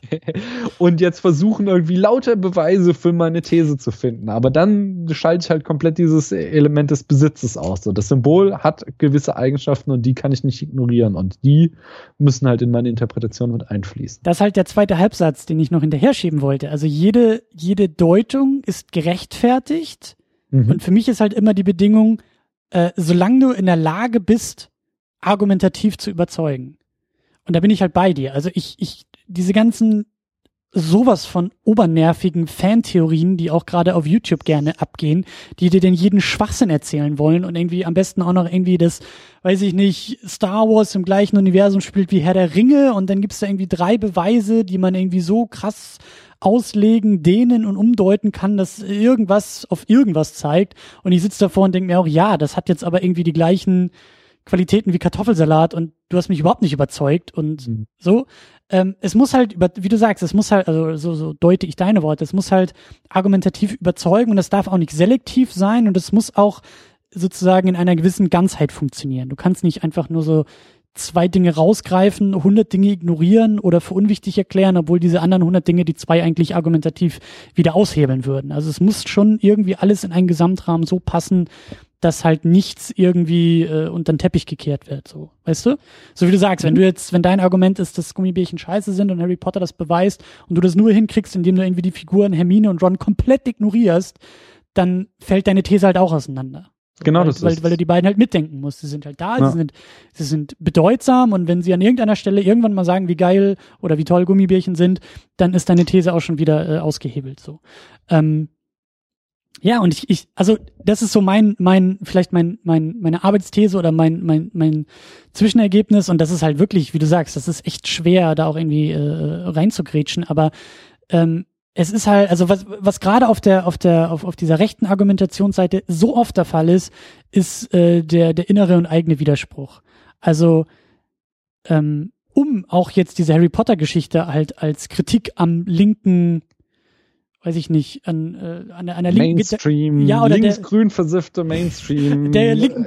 Gedankenpolizei, genau. Ja, genau. Ah, genau. Das ist es ja, äh, dazu musst du halt schon wirklich sehr selektiv deuten. Also du Mhm. kannst es, aber dann, wie du sagst, dann musst du halt irgendwie ganze Figuren ausblenden oder äh, wichtige Elemente irgendwie ausblenden und, und ähm, die faschistischen Züge auch hier von der lustigen äh, neuen Mhm. Schulleiterin musst du irgendwie komplett ignorieren oder noch weiter umdeuten.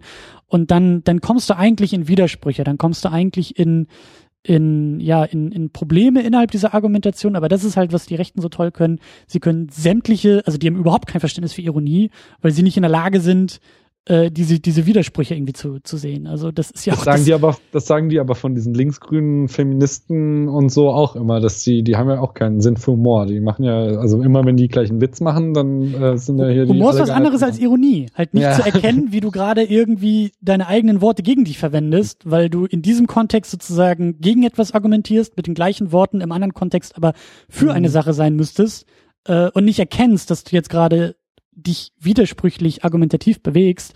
Das ist halt die große Ironie bei der ganzen Sache. Weißt du, das ist ja wirklich, also ähm, ja, gerade wenn man irgendwie so ein bisschen die Nachrichten rund um Trump verfolgt, also die Art und Weise, wie er Obama vorher irgendwie kritisiert hat und du nimmst halt die gleichen Argumente Trumps und legst die jetzt an ihn als Präsident, der, der, der Typ Ja. wird sich selber komplett fertig machen. Ja, aber das, das denke ich halt immer, das ist das, was ich auch meinte mit diesem Willst du gewinnen oder jemand anderes zu überzeugen. Also so Trump und so, die Hardcore-Lunatics, die sind verloren. Aber bei den anderen, da musst du dir halt auch immer überlegen, woher kommt denn jetzt das Argument? Also wenn jetzt jemand hingeht und sagt, äh, Umbridge steht für die linke Gedankenpolizei, dann, dann, äh, wenn er jetzt halt nicht irgendwie, was weiß ich, der, der stramm rechte AfD, NPD-Wähler ist, sondern irgendwo ähm, aus einem noch der vernünftigen Argumentation zugänglichen Spektrum kommt, dann bin ich tatsächlich irgendwie jetzt im Laufe der Katastrophen von 2016 immer mehr hingegangen, dass ich denke so, ja, lass uns doch erstmal hingehen und versuchen, ihn nicht sofort zu widerlegen und zu sagen, das ist falsch, falsch, falsch, sonst, sondern sind wir wieder nur in unseren geschlossenen Zirkeln und werden nur größere Fronten aufbauen, sondern erstmal gucken, wie kommt denn er zu seinem Gedanken so? Und ähm, also ich, ist jetzt auch irgendwie eine sehr küchenpsychologische Interpretation, aber ich glaube halt, dass bei vielen einfach auch wieder Angst ist, Mhm, so ja, klar. und Verunsicherung. Also gerade dieses äh, Gedankenpolizei, es ist für mich auch kompliziert. Es ist ähm, ich bin auch oft, dass ich irgendeinen Diskurs auf Twitter lese und dann erstmal verwirrt bin, so, wie, das darf ich jetzt auch wieder nicht sagen, weil das irgendwie, was war, keine Ahnung, vor kurzem habe ich irgendjemanden äh, sich beschweren hören, dass man jemand anderes nicht dumm nennen darf, weil man damit ja äh, Menschen mit geringem IQ diskriminieren würde. Und äh, da kann ich halt verstehen, also ich, ich lese was und bin natürlich genauso verwirrt erstmal so, was, what the fuck? Und dann mein nächster Schritt ist halt, äh, dass ich versuche darüber zu reflektieren. So, ist denn dann was dran? So, und äh, ist das eine, ein Schritt, der vielleicht ganz vernünftig ist? So, und ähm, das ist eben diese, dieses, dieses äh, Gefühl von Überforderung und ich weiß nicht mehr, wie diese Welt funktioniert und man will mir vielleicht Sachen vorschreiben, äh, die ich gar nicht äh, äh, verstehen kann und verstehen will. Das kenne ich auch nur. Ich habe dann halt, wie gesagt, immer diesen äh, äh, halt auch irgendwie sehr vom geisteswissenschaftlichen Studium geprägten Reflex. Äh, ich will jetzt erstmal äh, das, das verstehen und gucken, ob da nicht was Wahres dran ist. Und ich glaube, den, der viel, der ist halt bei vielen nicht, sondern nur noch so die Angst, hinten runterzufallen und die Welt nicht mehr zu verstehen und sich dagegen äh, aufzulehnen und zu sagen, so, nee, das mache ich jetzt nicht mit und ihr seid alle doof, ihr wollt meine Gedanken kontrollieren und ich bin doch kein böser Mensch, nur weil ich das und das mache. Und das ist halt so was, eine Position, die ich nicht teile, aber die ich halt verstehen möchte und irgendwie die Leute wieder anfangen, mehr da abzuholen und nicht jeden immer gleich Vorwürfe zu machen und Grenzen aufzuziehen und so. Absolut, weißt du? Absolut. Und da, da, ich, ich hoffe, dass es nicht zu krampfhaft wieder auf den Film übertragen, aber ich sehe da halt auch so eine gewisse Parallele zu dem Film. Deswegen, ich, ich, ich weiß halt nicht, wie das hier ist halt eine, das ist halt ein, ein Abenteuer. Und hier wird natürlich, du kannst natürlich jetzt kein, es wäre einfach dramaturgisch scheiße, wenn jetzt irgendwie da die Dumbledores Armee Dumbledores Stuhlkreis gewesen wäre und die, hm, du, Dolores, wir sind da nicht einverstanden mit deiner Art, die Schule nein, nein, nein, zu führen. Lass uns mal zusammensetzen. Du hast ja gute Aspekte, aber vielleicht können wir das ja ein bisschen anders angehen. So, das wäre halt dramaturgisch nicht so, ähm, clever gewesen und vielleicht kann man da auch die Grenze machen und sagen so, wir müssen halt nicht Filme immer eins zu eins auf die echte Welt übertragen. so. Das, das, ist auch eine, ich bin ja großer Tarantino-Fan und ich finde halt seine Position, der das auch immer sehr lautstark vertritt, sagen, das sind The Movies und The Movies machen eine Sache und die Welt ist eine andere und man kann halt auch mal ein bisschen so einfache Geschichten haben und muss sie nicht immer gleich damit sich die ganze Welt interpretieren. Vielleicht sind ja ein, zwei Gedanken drin, die unsere Gedanken anregen und dann wieder fruchtbar sind für die Welt. Absolut. Also die Wechselwirkung ist halt nicht zu, zu ähm, wegzudiskutieren. Ja. Ne? Das eine bedingt das andere und das andere ja. bedingt das eine. Aber äh, da hast du recht. Und ich meine, das ist so der Punkt, auf den ich auch noch hinaus wollte jetzt und damit wieder den, den Bogen zum Film. Es sind halt die Lagerbildung. Ja, mhm. also das, was da jetzt im Film passiert, nämlich jede Seite rekrutiert eine eigene Armee. Ähm, und da, da denke ich halt auch viel über, über das Netz nach, so was, was, was uns einfach auch irgendwie immer mehr zu, zu, ähm, zu binärem Denken irgendwie auch prügelt, ja. Entweder du mhm. bist für eine Sache oder du bist gegen eine Sache. Dazwischen gibt es nichts, es werden keine Brücken mehr gebaut, es wird auch nicht versucht, und das ist auch das, was ich, was ich als großes Problem der Linken irgendwie auch wahrnehme, also und ich definiere mich dazu, dazugehörend, ähm, dass halt keine Brücken gebaut werden, ja, anstatt mhm. halt eben irgendwie aufzutreten und zu sagen, das, das kannst du jetzt äh, ab heute nicht mehr sagen. Du musst den Leuten auch verständlich machen, woher das kommt. Also du musst die Begründung mitnehmen und mitdenken. Und äh, da, weißt du, wenn, wenn, wenn das nicht passiert, wenn halt niemand versteht, oder niemand ohne geisteswissenschaftliches Studium im Rücken, der irgendwie vielleicht auch noch mit einer gewissen ja, Neugier an die Welt äh, äh, herangeht, oder zumindest ist auch das, was ich in, in, in den Hunger Games so ein bisschen raus äh, äh, diskutiert habe. Ähm, das Aushalten von Widersprüchen ist eine, ist eine Sache, die uns im Studium beigebracht wurde, weil wir halt mhm. Geisteswissenschaften studiert haben, ja. Und das Aushalten von Widersprüchen ist eine Sache, die halt überhaupt nicht alltäglich ist äh, für, für, für viele andere, aber das ist eine Sache, die du lernen kannst und die man gerade in der Gegenwart eigentlich lernen muss.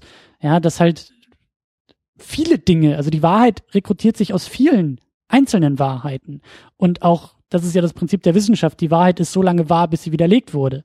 Und, mhm. und diese Prinzipien ähm, kennen viele Leute einfach gar nicht. Die wundern sich, dass das heute etwas anderes gilt als gestern. Und äh, dann wirkt es halt oft so wie, da sind irgendwelche äh, Strukturen, die mir vorkauen, äh, was ich zu denken habe und so weiter und so fort. Also wie gesagt, dieses, diese Lagerbildung ist einfach so, mhm. so ein mhm. bisschen das Problem. Und auch da sehe ich halt echt ähm, so ein bisschen das, das also gerade im Netz auch wieder dann mit einer gewissen Ökonomie im Rücken, die halt auch gerne diese Lagerbildung befeuert. Ja, und, und äh, ich bin mittlerweile auch so ein bisschen überdrüssig, also einerseits diese ganzen Fantheorien, die halt auch irgendwelche Lager abgreifen will, aber eben auch diese oftmals sehr, sehr platten Think Pieces, die halt irgendwie in, in äh, Buzzfeed-Versionen, die irgendwie also die, die so ein bisschen, die sehr oft auch diese Sphären von Politik und Film manchmal wirklich überstrapazieren und sagen, ab jetzt kann ich dir irgendwie äh, erklären, warum Harry Potter eigentlich ein faschistisches äh, Machtinstrument ist und eigentlich dafür sorgt, dass eine ganze Generation jetzt zum Trump-Wähler ge äh, gemacht wurde. So. Das, mm. Vielleicht gibt's den nicht, den Artikel, weil Harry Potter da noch gerade eben von weg ist, aber nenn mir einen Film und ich sag dir, beide politischen Lager sind da in irgendeiner Form äh, ähm, äh, als, als Artikel und als Thinkpiece irgendwie mit bedient. So, das, das, äh, jeder Film ist heutzutage Ursache und Heilung für Krebs gleichzeitig in, in, mm. in allen Varianten und in allen Sphären. Und sowas äh, finde ich halt mittlerweile auch so ein bisschen ähm, anstrengend. Und das ist halt eben, und jetzt wirklich der Bezug zurück auf den Film, diese Lagerbildung sehen wir hier halt auch. Und ich erhoffe mir halt so, so sehr, dass dieser Satz von wegen Pittiness for your enemy, dass das eine Sache ist, die jetzt nicht nur hier so ein bisschen mal gedroppt wird, weil es irgendwie gut klingt, sondern die hoffentlich, hoffentlich, hoffentlich, hoffentlich auch nachher am letzten Akt eine wichtige, ein, ein, ein wichtiger Schlüssel sein wird.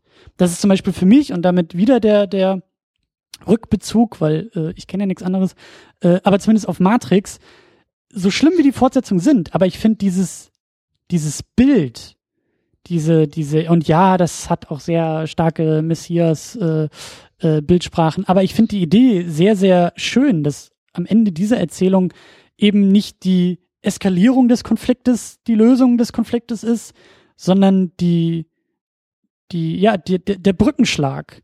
Und äh, das, das ist für mich ein sehr, sehr schönes Bild. Und ich bin so gespannt, wie das bei Harry Potter zu Ende geht, weil für mich ist klar, es wird den großen Kampf geben, gut gegen böse und die eine Armee gegen die andere Armee. Ich bin aber gespannt, wer am Ende warum, oder ich weiß, wer am Ende gewinnt, aber warum gewonnen wird. Weil jetzt irgendwie der Laserstrahl größer ist oder weil irgendwie der Zauberstab auf beiden Seiten Laserschwert irgendwie ausfahren kann oder ob es da vielleicht noch eine gewisse weitere Ebene gibt, die uns vielleicht noch ein bisschen mehr mitgibt, als einfach nur fester draufhauen und am Ende hast du gewonnen. Mal gucken. Ja, schauen wir mal. Ich sag da nichts. Ich möchte noch, ich möchte noch ein äh, hervorragendes Element an diesem Film kurz betonen. Es gab kein Quidditch. das fand ich. Ja, sie haben Quidditch gestrichen. Das war was super. Ist, was ist denn das Allein, Gegenteil von Nitpicking eigentlich? Äh, keine Ahnung. Weil das hast du gerade gemacht. Also du hast ja quasi etwas gelobt, was halt nicht da war. Nee, das kam mir auch gerade einfach nur so. Ähm, Du hast eben noch was. Achso, nee, du hast eben noch Matrix erwähnt. Ich weiß schon, dass heute auch der Tag ist, an dem äh, das Matrix Reboot angekündigt wurde von Warner. Ja. Das ist so ja. hart. Vielleicht ist ja auch deshalb wieder so, so in, mein, in meine Gedanken gesprungen, der Film. Aber ganz, also, ja. Ja, warten wir mal ab. Warten, wir mal ab. Aber es ist so, es ist so traurig. Nee, und genau, äh, aber ein Punkt, schau dir mal Nausicaa äh, aus dem Tal der Winde oder wie der heißt, äh, komplett an, weil da hast du eigentlich auch dieses Finale, ja, hatte ich schon beim letzten Mal gesagt, von Matrix Revolution. Äh, das haben sie ja quasi daraus geklaut. Äh, eine Hommage ist es. Mhm. Ähm, die, äh, und insgesamt funktioniert der Film meines Erachtens besser, als es Matrix Revolution tut. Aber ich möchte den Film nicht kaputt machen. Den Revolutions oder? Ja, Revolutions. Nee, das tust du auch gar nicht. Das, das, das haben die Wirtschaftskis schon selber geschafft. Also, ähm, ja. Ja. Mal schauen. Aber ähm, wieder zurück zu Harry und zu, zum Orden des Phönix. Äh, insgesamt ein sehr, sehr schönes Ding. Ja. Ich bin sehr froh, dass das, also meine Motivation ist jetzt, ich weiß nicht, ob das so, hat das, hat das, ist das bei Harry Potter so wie bei Star Trek? Bei Star Trek sind es, glaube ich, die Geraden, die, die immer Geraden gut sind. gut. Ne, der nächste wird auf alle Fälle, den, das ist jetzt der, den ich äh, vor äh, kurzem erst angeguckt habe mit meiner Tochter. Und da war ich tatsächlich vom Film wieder nicht so begeistert. Aber schau ja, dir mal an, was da kommt. Ja. Das wird, aber das, dann, das sind hier die Ungeraden, weil das ist ja dann sechs. Ja. Und sieben finde ich ja. Das, also drei fand ich ja gut, jetzt finde ich fünf gut. Ähm, ja, schauen wir mal, wie es weitergehen wird. Der erste war ganz okay, also man könnte es vielleicht noch irgendwie so mit reinziehen. Mal, mal, mal gucken. Ah, ich mochte den zweiten ja auch, also so ist hm. nicht. Eigentlich mochte ich nur vier bislang nicht. Äh, drei finde ich richtig gut. Das Finale war ein bisschen schwach. Fünf. Stimmt, bei zwei habe ich auch habe ich auch ein paar Highlights gefunden. Das genau. stimmt. Das wäre jetzt auch Quatsch, den ihn wieder jetzt. Fünf hat mich jetzt wieder einfach nur glücklich gemacht, nachdem vier so eine Katastrophe war, aber äh, ja. Ich denke, wir sind, wir können jetzt uns der Schülerschaft anschließen und dem großen Finale entgegenmarschieren, oder? Ja, ich bin, ich weiß noch nicht, ob ich das will, also ob ich, ob ich, ob ich in der Lage bin, ob, ob ich das möchte, also. Ob du schon erwachsen werden möchtest? Genau, das zweifle ich sehr stark. Ähm, wir sind im nächsten Film beim Halbblutprinz, oder? Genau, Harry Potter und der Halbblutprinz. Ja, ich bin gespannt. Nee, ich will noch nicht erwachsen werden. Das, äh Kannst ja noch eine Pause machen, ein paar, über ein paar andere Filme sprechen in der Zwischenzeit. ja, das, das äh, werden wir auf jeden Fall auch tun. Vielleicht, vielleicht gucke ich so irgendwie nochmal ohne Podcast einfach nochmal eine Menge Peter Pan. Der wollte auch nicht erwachsen werden. Mal gucken. Ähm, oh, ich, gleich, wunderbare äh, Peter Pan-Referenz ist ja auch, als Harry äh, die Dumbledores Armee fragt, wie sie denn nach London kommen äh, sollen und dann Luna sagt, na, wir fliegen. Hm, stimmt. Aber ohne Feenstaub. Das stimmt. Nur mit äh, unsichtbaren Pferden. Gibt's eigentlich Feen bei Harry Potter? Äh, nein, nicht, dass ich wüsste. Hm. Wahrscheinlich schreit jetzt wieder Tamino irgendwo. Ah, Mann, du hast du ganz Auf Seite dass- 42 im äh, dritten Buch. In der fünften Genau. Fußnote. Ja, ja. Aber gut, äh, wir, wir sind guter Dinge. Wir sammeln unsere Energien, wie du es gesagt hast. Wir versammeln unsere Armeen im Rücken. Wir rekrutieren einfach schon mal im Geheimen den Orden des Phönix einfach weiter. Und dann äh, mit, mit geballter Faust und äh, hochpolierten Zauberstäben erscheinen wir dann nächstes Mal zum Harry Potter und der Halbblutprinz. Genau. Denn uns unterscheidet etwas von Dumbledore. Wir haben etwas, für das es sich lohnt, äh, Podcasts zu besprechen, äh, Filme in Podcasts zu besprechen. Das ist ein sehr schönes Bild, ja. Ja, das stimmt. wir haben ein Publikum, wir haben uns. Das macht, das finde ich schön. Das ist ein schöner, ein schöner, ein schöner Ausklang. Daniel, so wir und unsere Wege teilen sich ja temporär, ne? Wie das so, das ist dann eher so Avenger-Style. aus der Gruppe äh, der Podcaster heraus als Auserwählter. Willst du deinen Weg allein weitergehen? Nee, eher du, weil du gehst ja deinen Weg da drüben auch im Spätfilm weiter. Ja, das stimmt. Ähm, wir, ich glaube, ich habe es auch beim letzten Mal schon angekündigt, wir sind ja nicht so schnell wie du. Äh, bei uns wird jetzt aber demnächst tatsächlich es mit der Quentin Tarantino-Reihe weitergehen und wir werden Kill Bill 1 besprechen. So Der, sieht's aus. der, der, wie ich neulich durch deine Hand gelernt habe, der Eastern. Genau. Ist der zweite ist der Western. Das habe ich auch Genau. nicht mehr auf dem Schirm gehabt. So sieht's aus. Einmal äh, haben wir einen Eastern und dann einen Western. Sehr gut. Schau sie noch mal an, sind gute Filme, finde ich tatsächlich. Also ich habe die vor ein oder zwei Jahren noch mal auch seit Ewigkeiten wieder gesehen und ich war sehr begeistert. Müsste ich auch auf jeden Fall nochmal machen, weil ich die echt vor zwölf Jahren das letzte Mal gesehen habe. Ja. Ähm, ja. Kommt davon, wenn man, also am liebsten gucke ich ja Inglourious Bastards bei Tarantino und äh, Ja, den werden wir ja in unserer Reihe auch noch mal besprechen und ich suche da noch einen Interviewpartner. Kannst du schon mal äh, äh, dich drauf gefasst machen, äh, dass du Post aus Hogwarts bekommst? Du- meine Eule, dass meine Eule vorbeikommt. liebend gerne, aber dann kriege ich ein, ein, ein, äh, äh, ein Hassbrief vom Mount Doom, nämlich von Tamino, weil der ist ein noch viel größerer äh, Inglourious Bastards Fan, weil erst durch den bin ich ja selber zu einem geworden und ich glaube, der würde sich bereit erklären, auch äh, den Spätfilm. Der wird das auch alleine machen, der bräuchte auch gar. Der, der, macht unsere Folge, wir gucken dann zu. ja, so ungefähr. Also äh, und es lohnt sich auch. Also Tamino ist da wirklich sehr, sehr gut zu erklären, warum dieser Film so großartig ist. Aber das dauert ja alles noch. Bis dahin, ähm, wie du sagst, machen wir erstmal mit Kill Bill dann weiter und hören bei euch da mal rein. Ja, machen wir das. Sehr schön. Und, und bei dir, nicht? Auch reinhören, nicht vergessen. Ja, ich weiß gar nicht, wie es hier irgendwie weitergeht. Äh, Das gibt auf jeden Fall Pläne. Und ja, äh, du hast ja schon ein bisschen angedeutet, ne? Äh, Western ist das Stichwort um Ostern herum. Ich weiß noch nicht genau, was es werden wird, aber auch, auch da werden wir uns einklinken und ähm, ja, am besten einfach secondunit-podcast.de verfolgen und wenn die Episode erscheint, dann steht auch schon im Blogbeitrag zu dieser Episode am Ende, was das nächste Mal der Fall sein wird. Denn äh, so. Ne? So, genau. So ist es. Also, bis zum nächsten Mal. Äh, wir lesen uns im Blog und kommentiert auch fleißig, haut uns da auf die Finger und äh, korrigiert uns auch, wie sich das fürs Internet gehört. Denn das ist auch so eine Sache, die ich neulich äh, das erste Mal so ausgesprochen habe, wie ich das eigentlich schon immer denke, die Kommentare bei uns sind so etwas wie die Fußnoten zum Podcast. Und das meine ich äh, so positiv, wie man es nur auslegen könnte. Denn äh, wir können uns hier abarbeiten und unsere äh, geistigen Ergüsse irgendwie auskippen. Aber ihr seid ja dazu da, um das Ganze noch weiter zu kommentieren und auch weiter einzuordnen und auch zu widersprechen. Und äh, ich lese alles, was da bei uns in den Kommentaren unterwegs ist. Und ich kann leider nicht alles beantworten, aber ähm, muss ich auch gar nicht, denn wenn ihr gute Kommentare schreibt, dann können die auch für sich stehen. Und deswegen äh, lade ich euch ein, tut es bitte, bitte, denn äh, ja, ein kritischer Geist ist immer gut. So, jetzt einfach raus. Bis zum Ja. nächsten Mal. Äh, ahoi. Tschüss. Ja.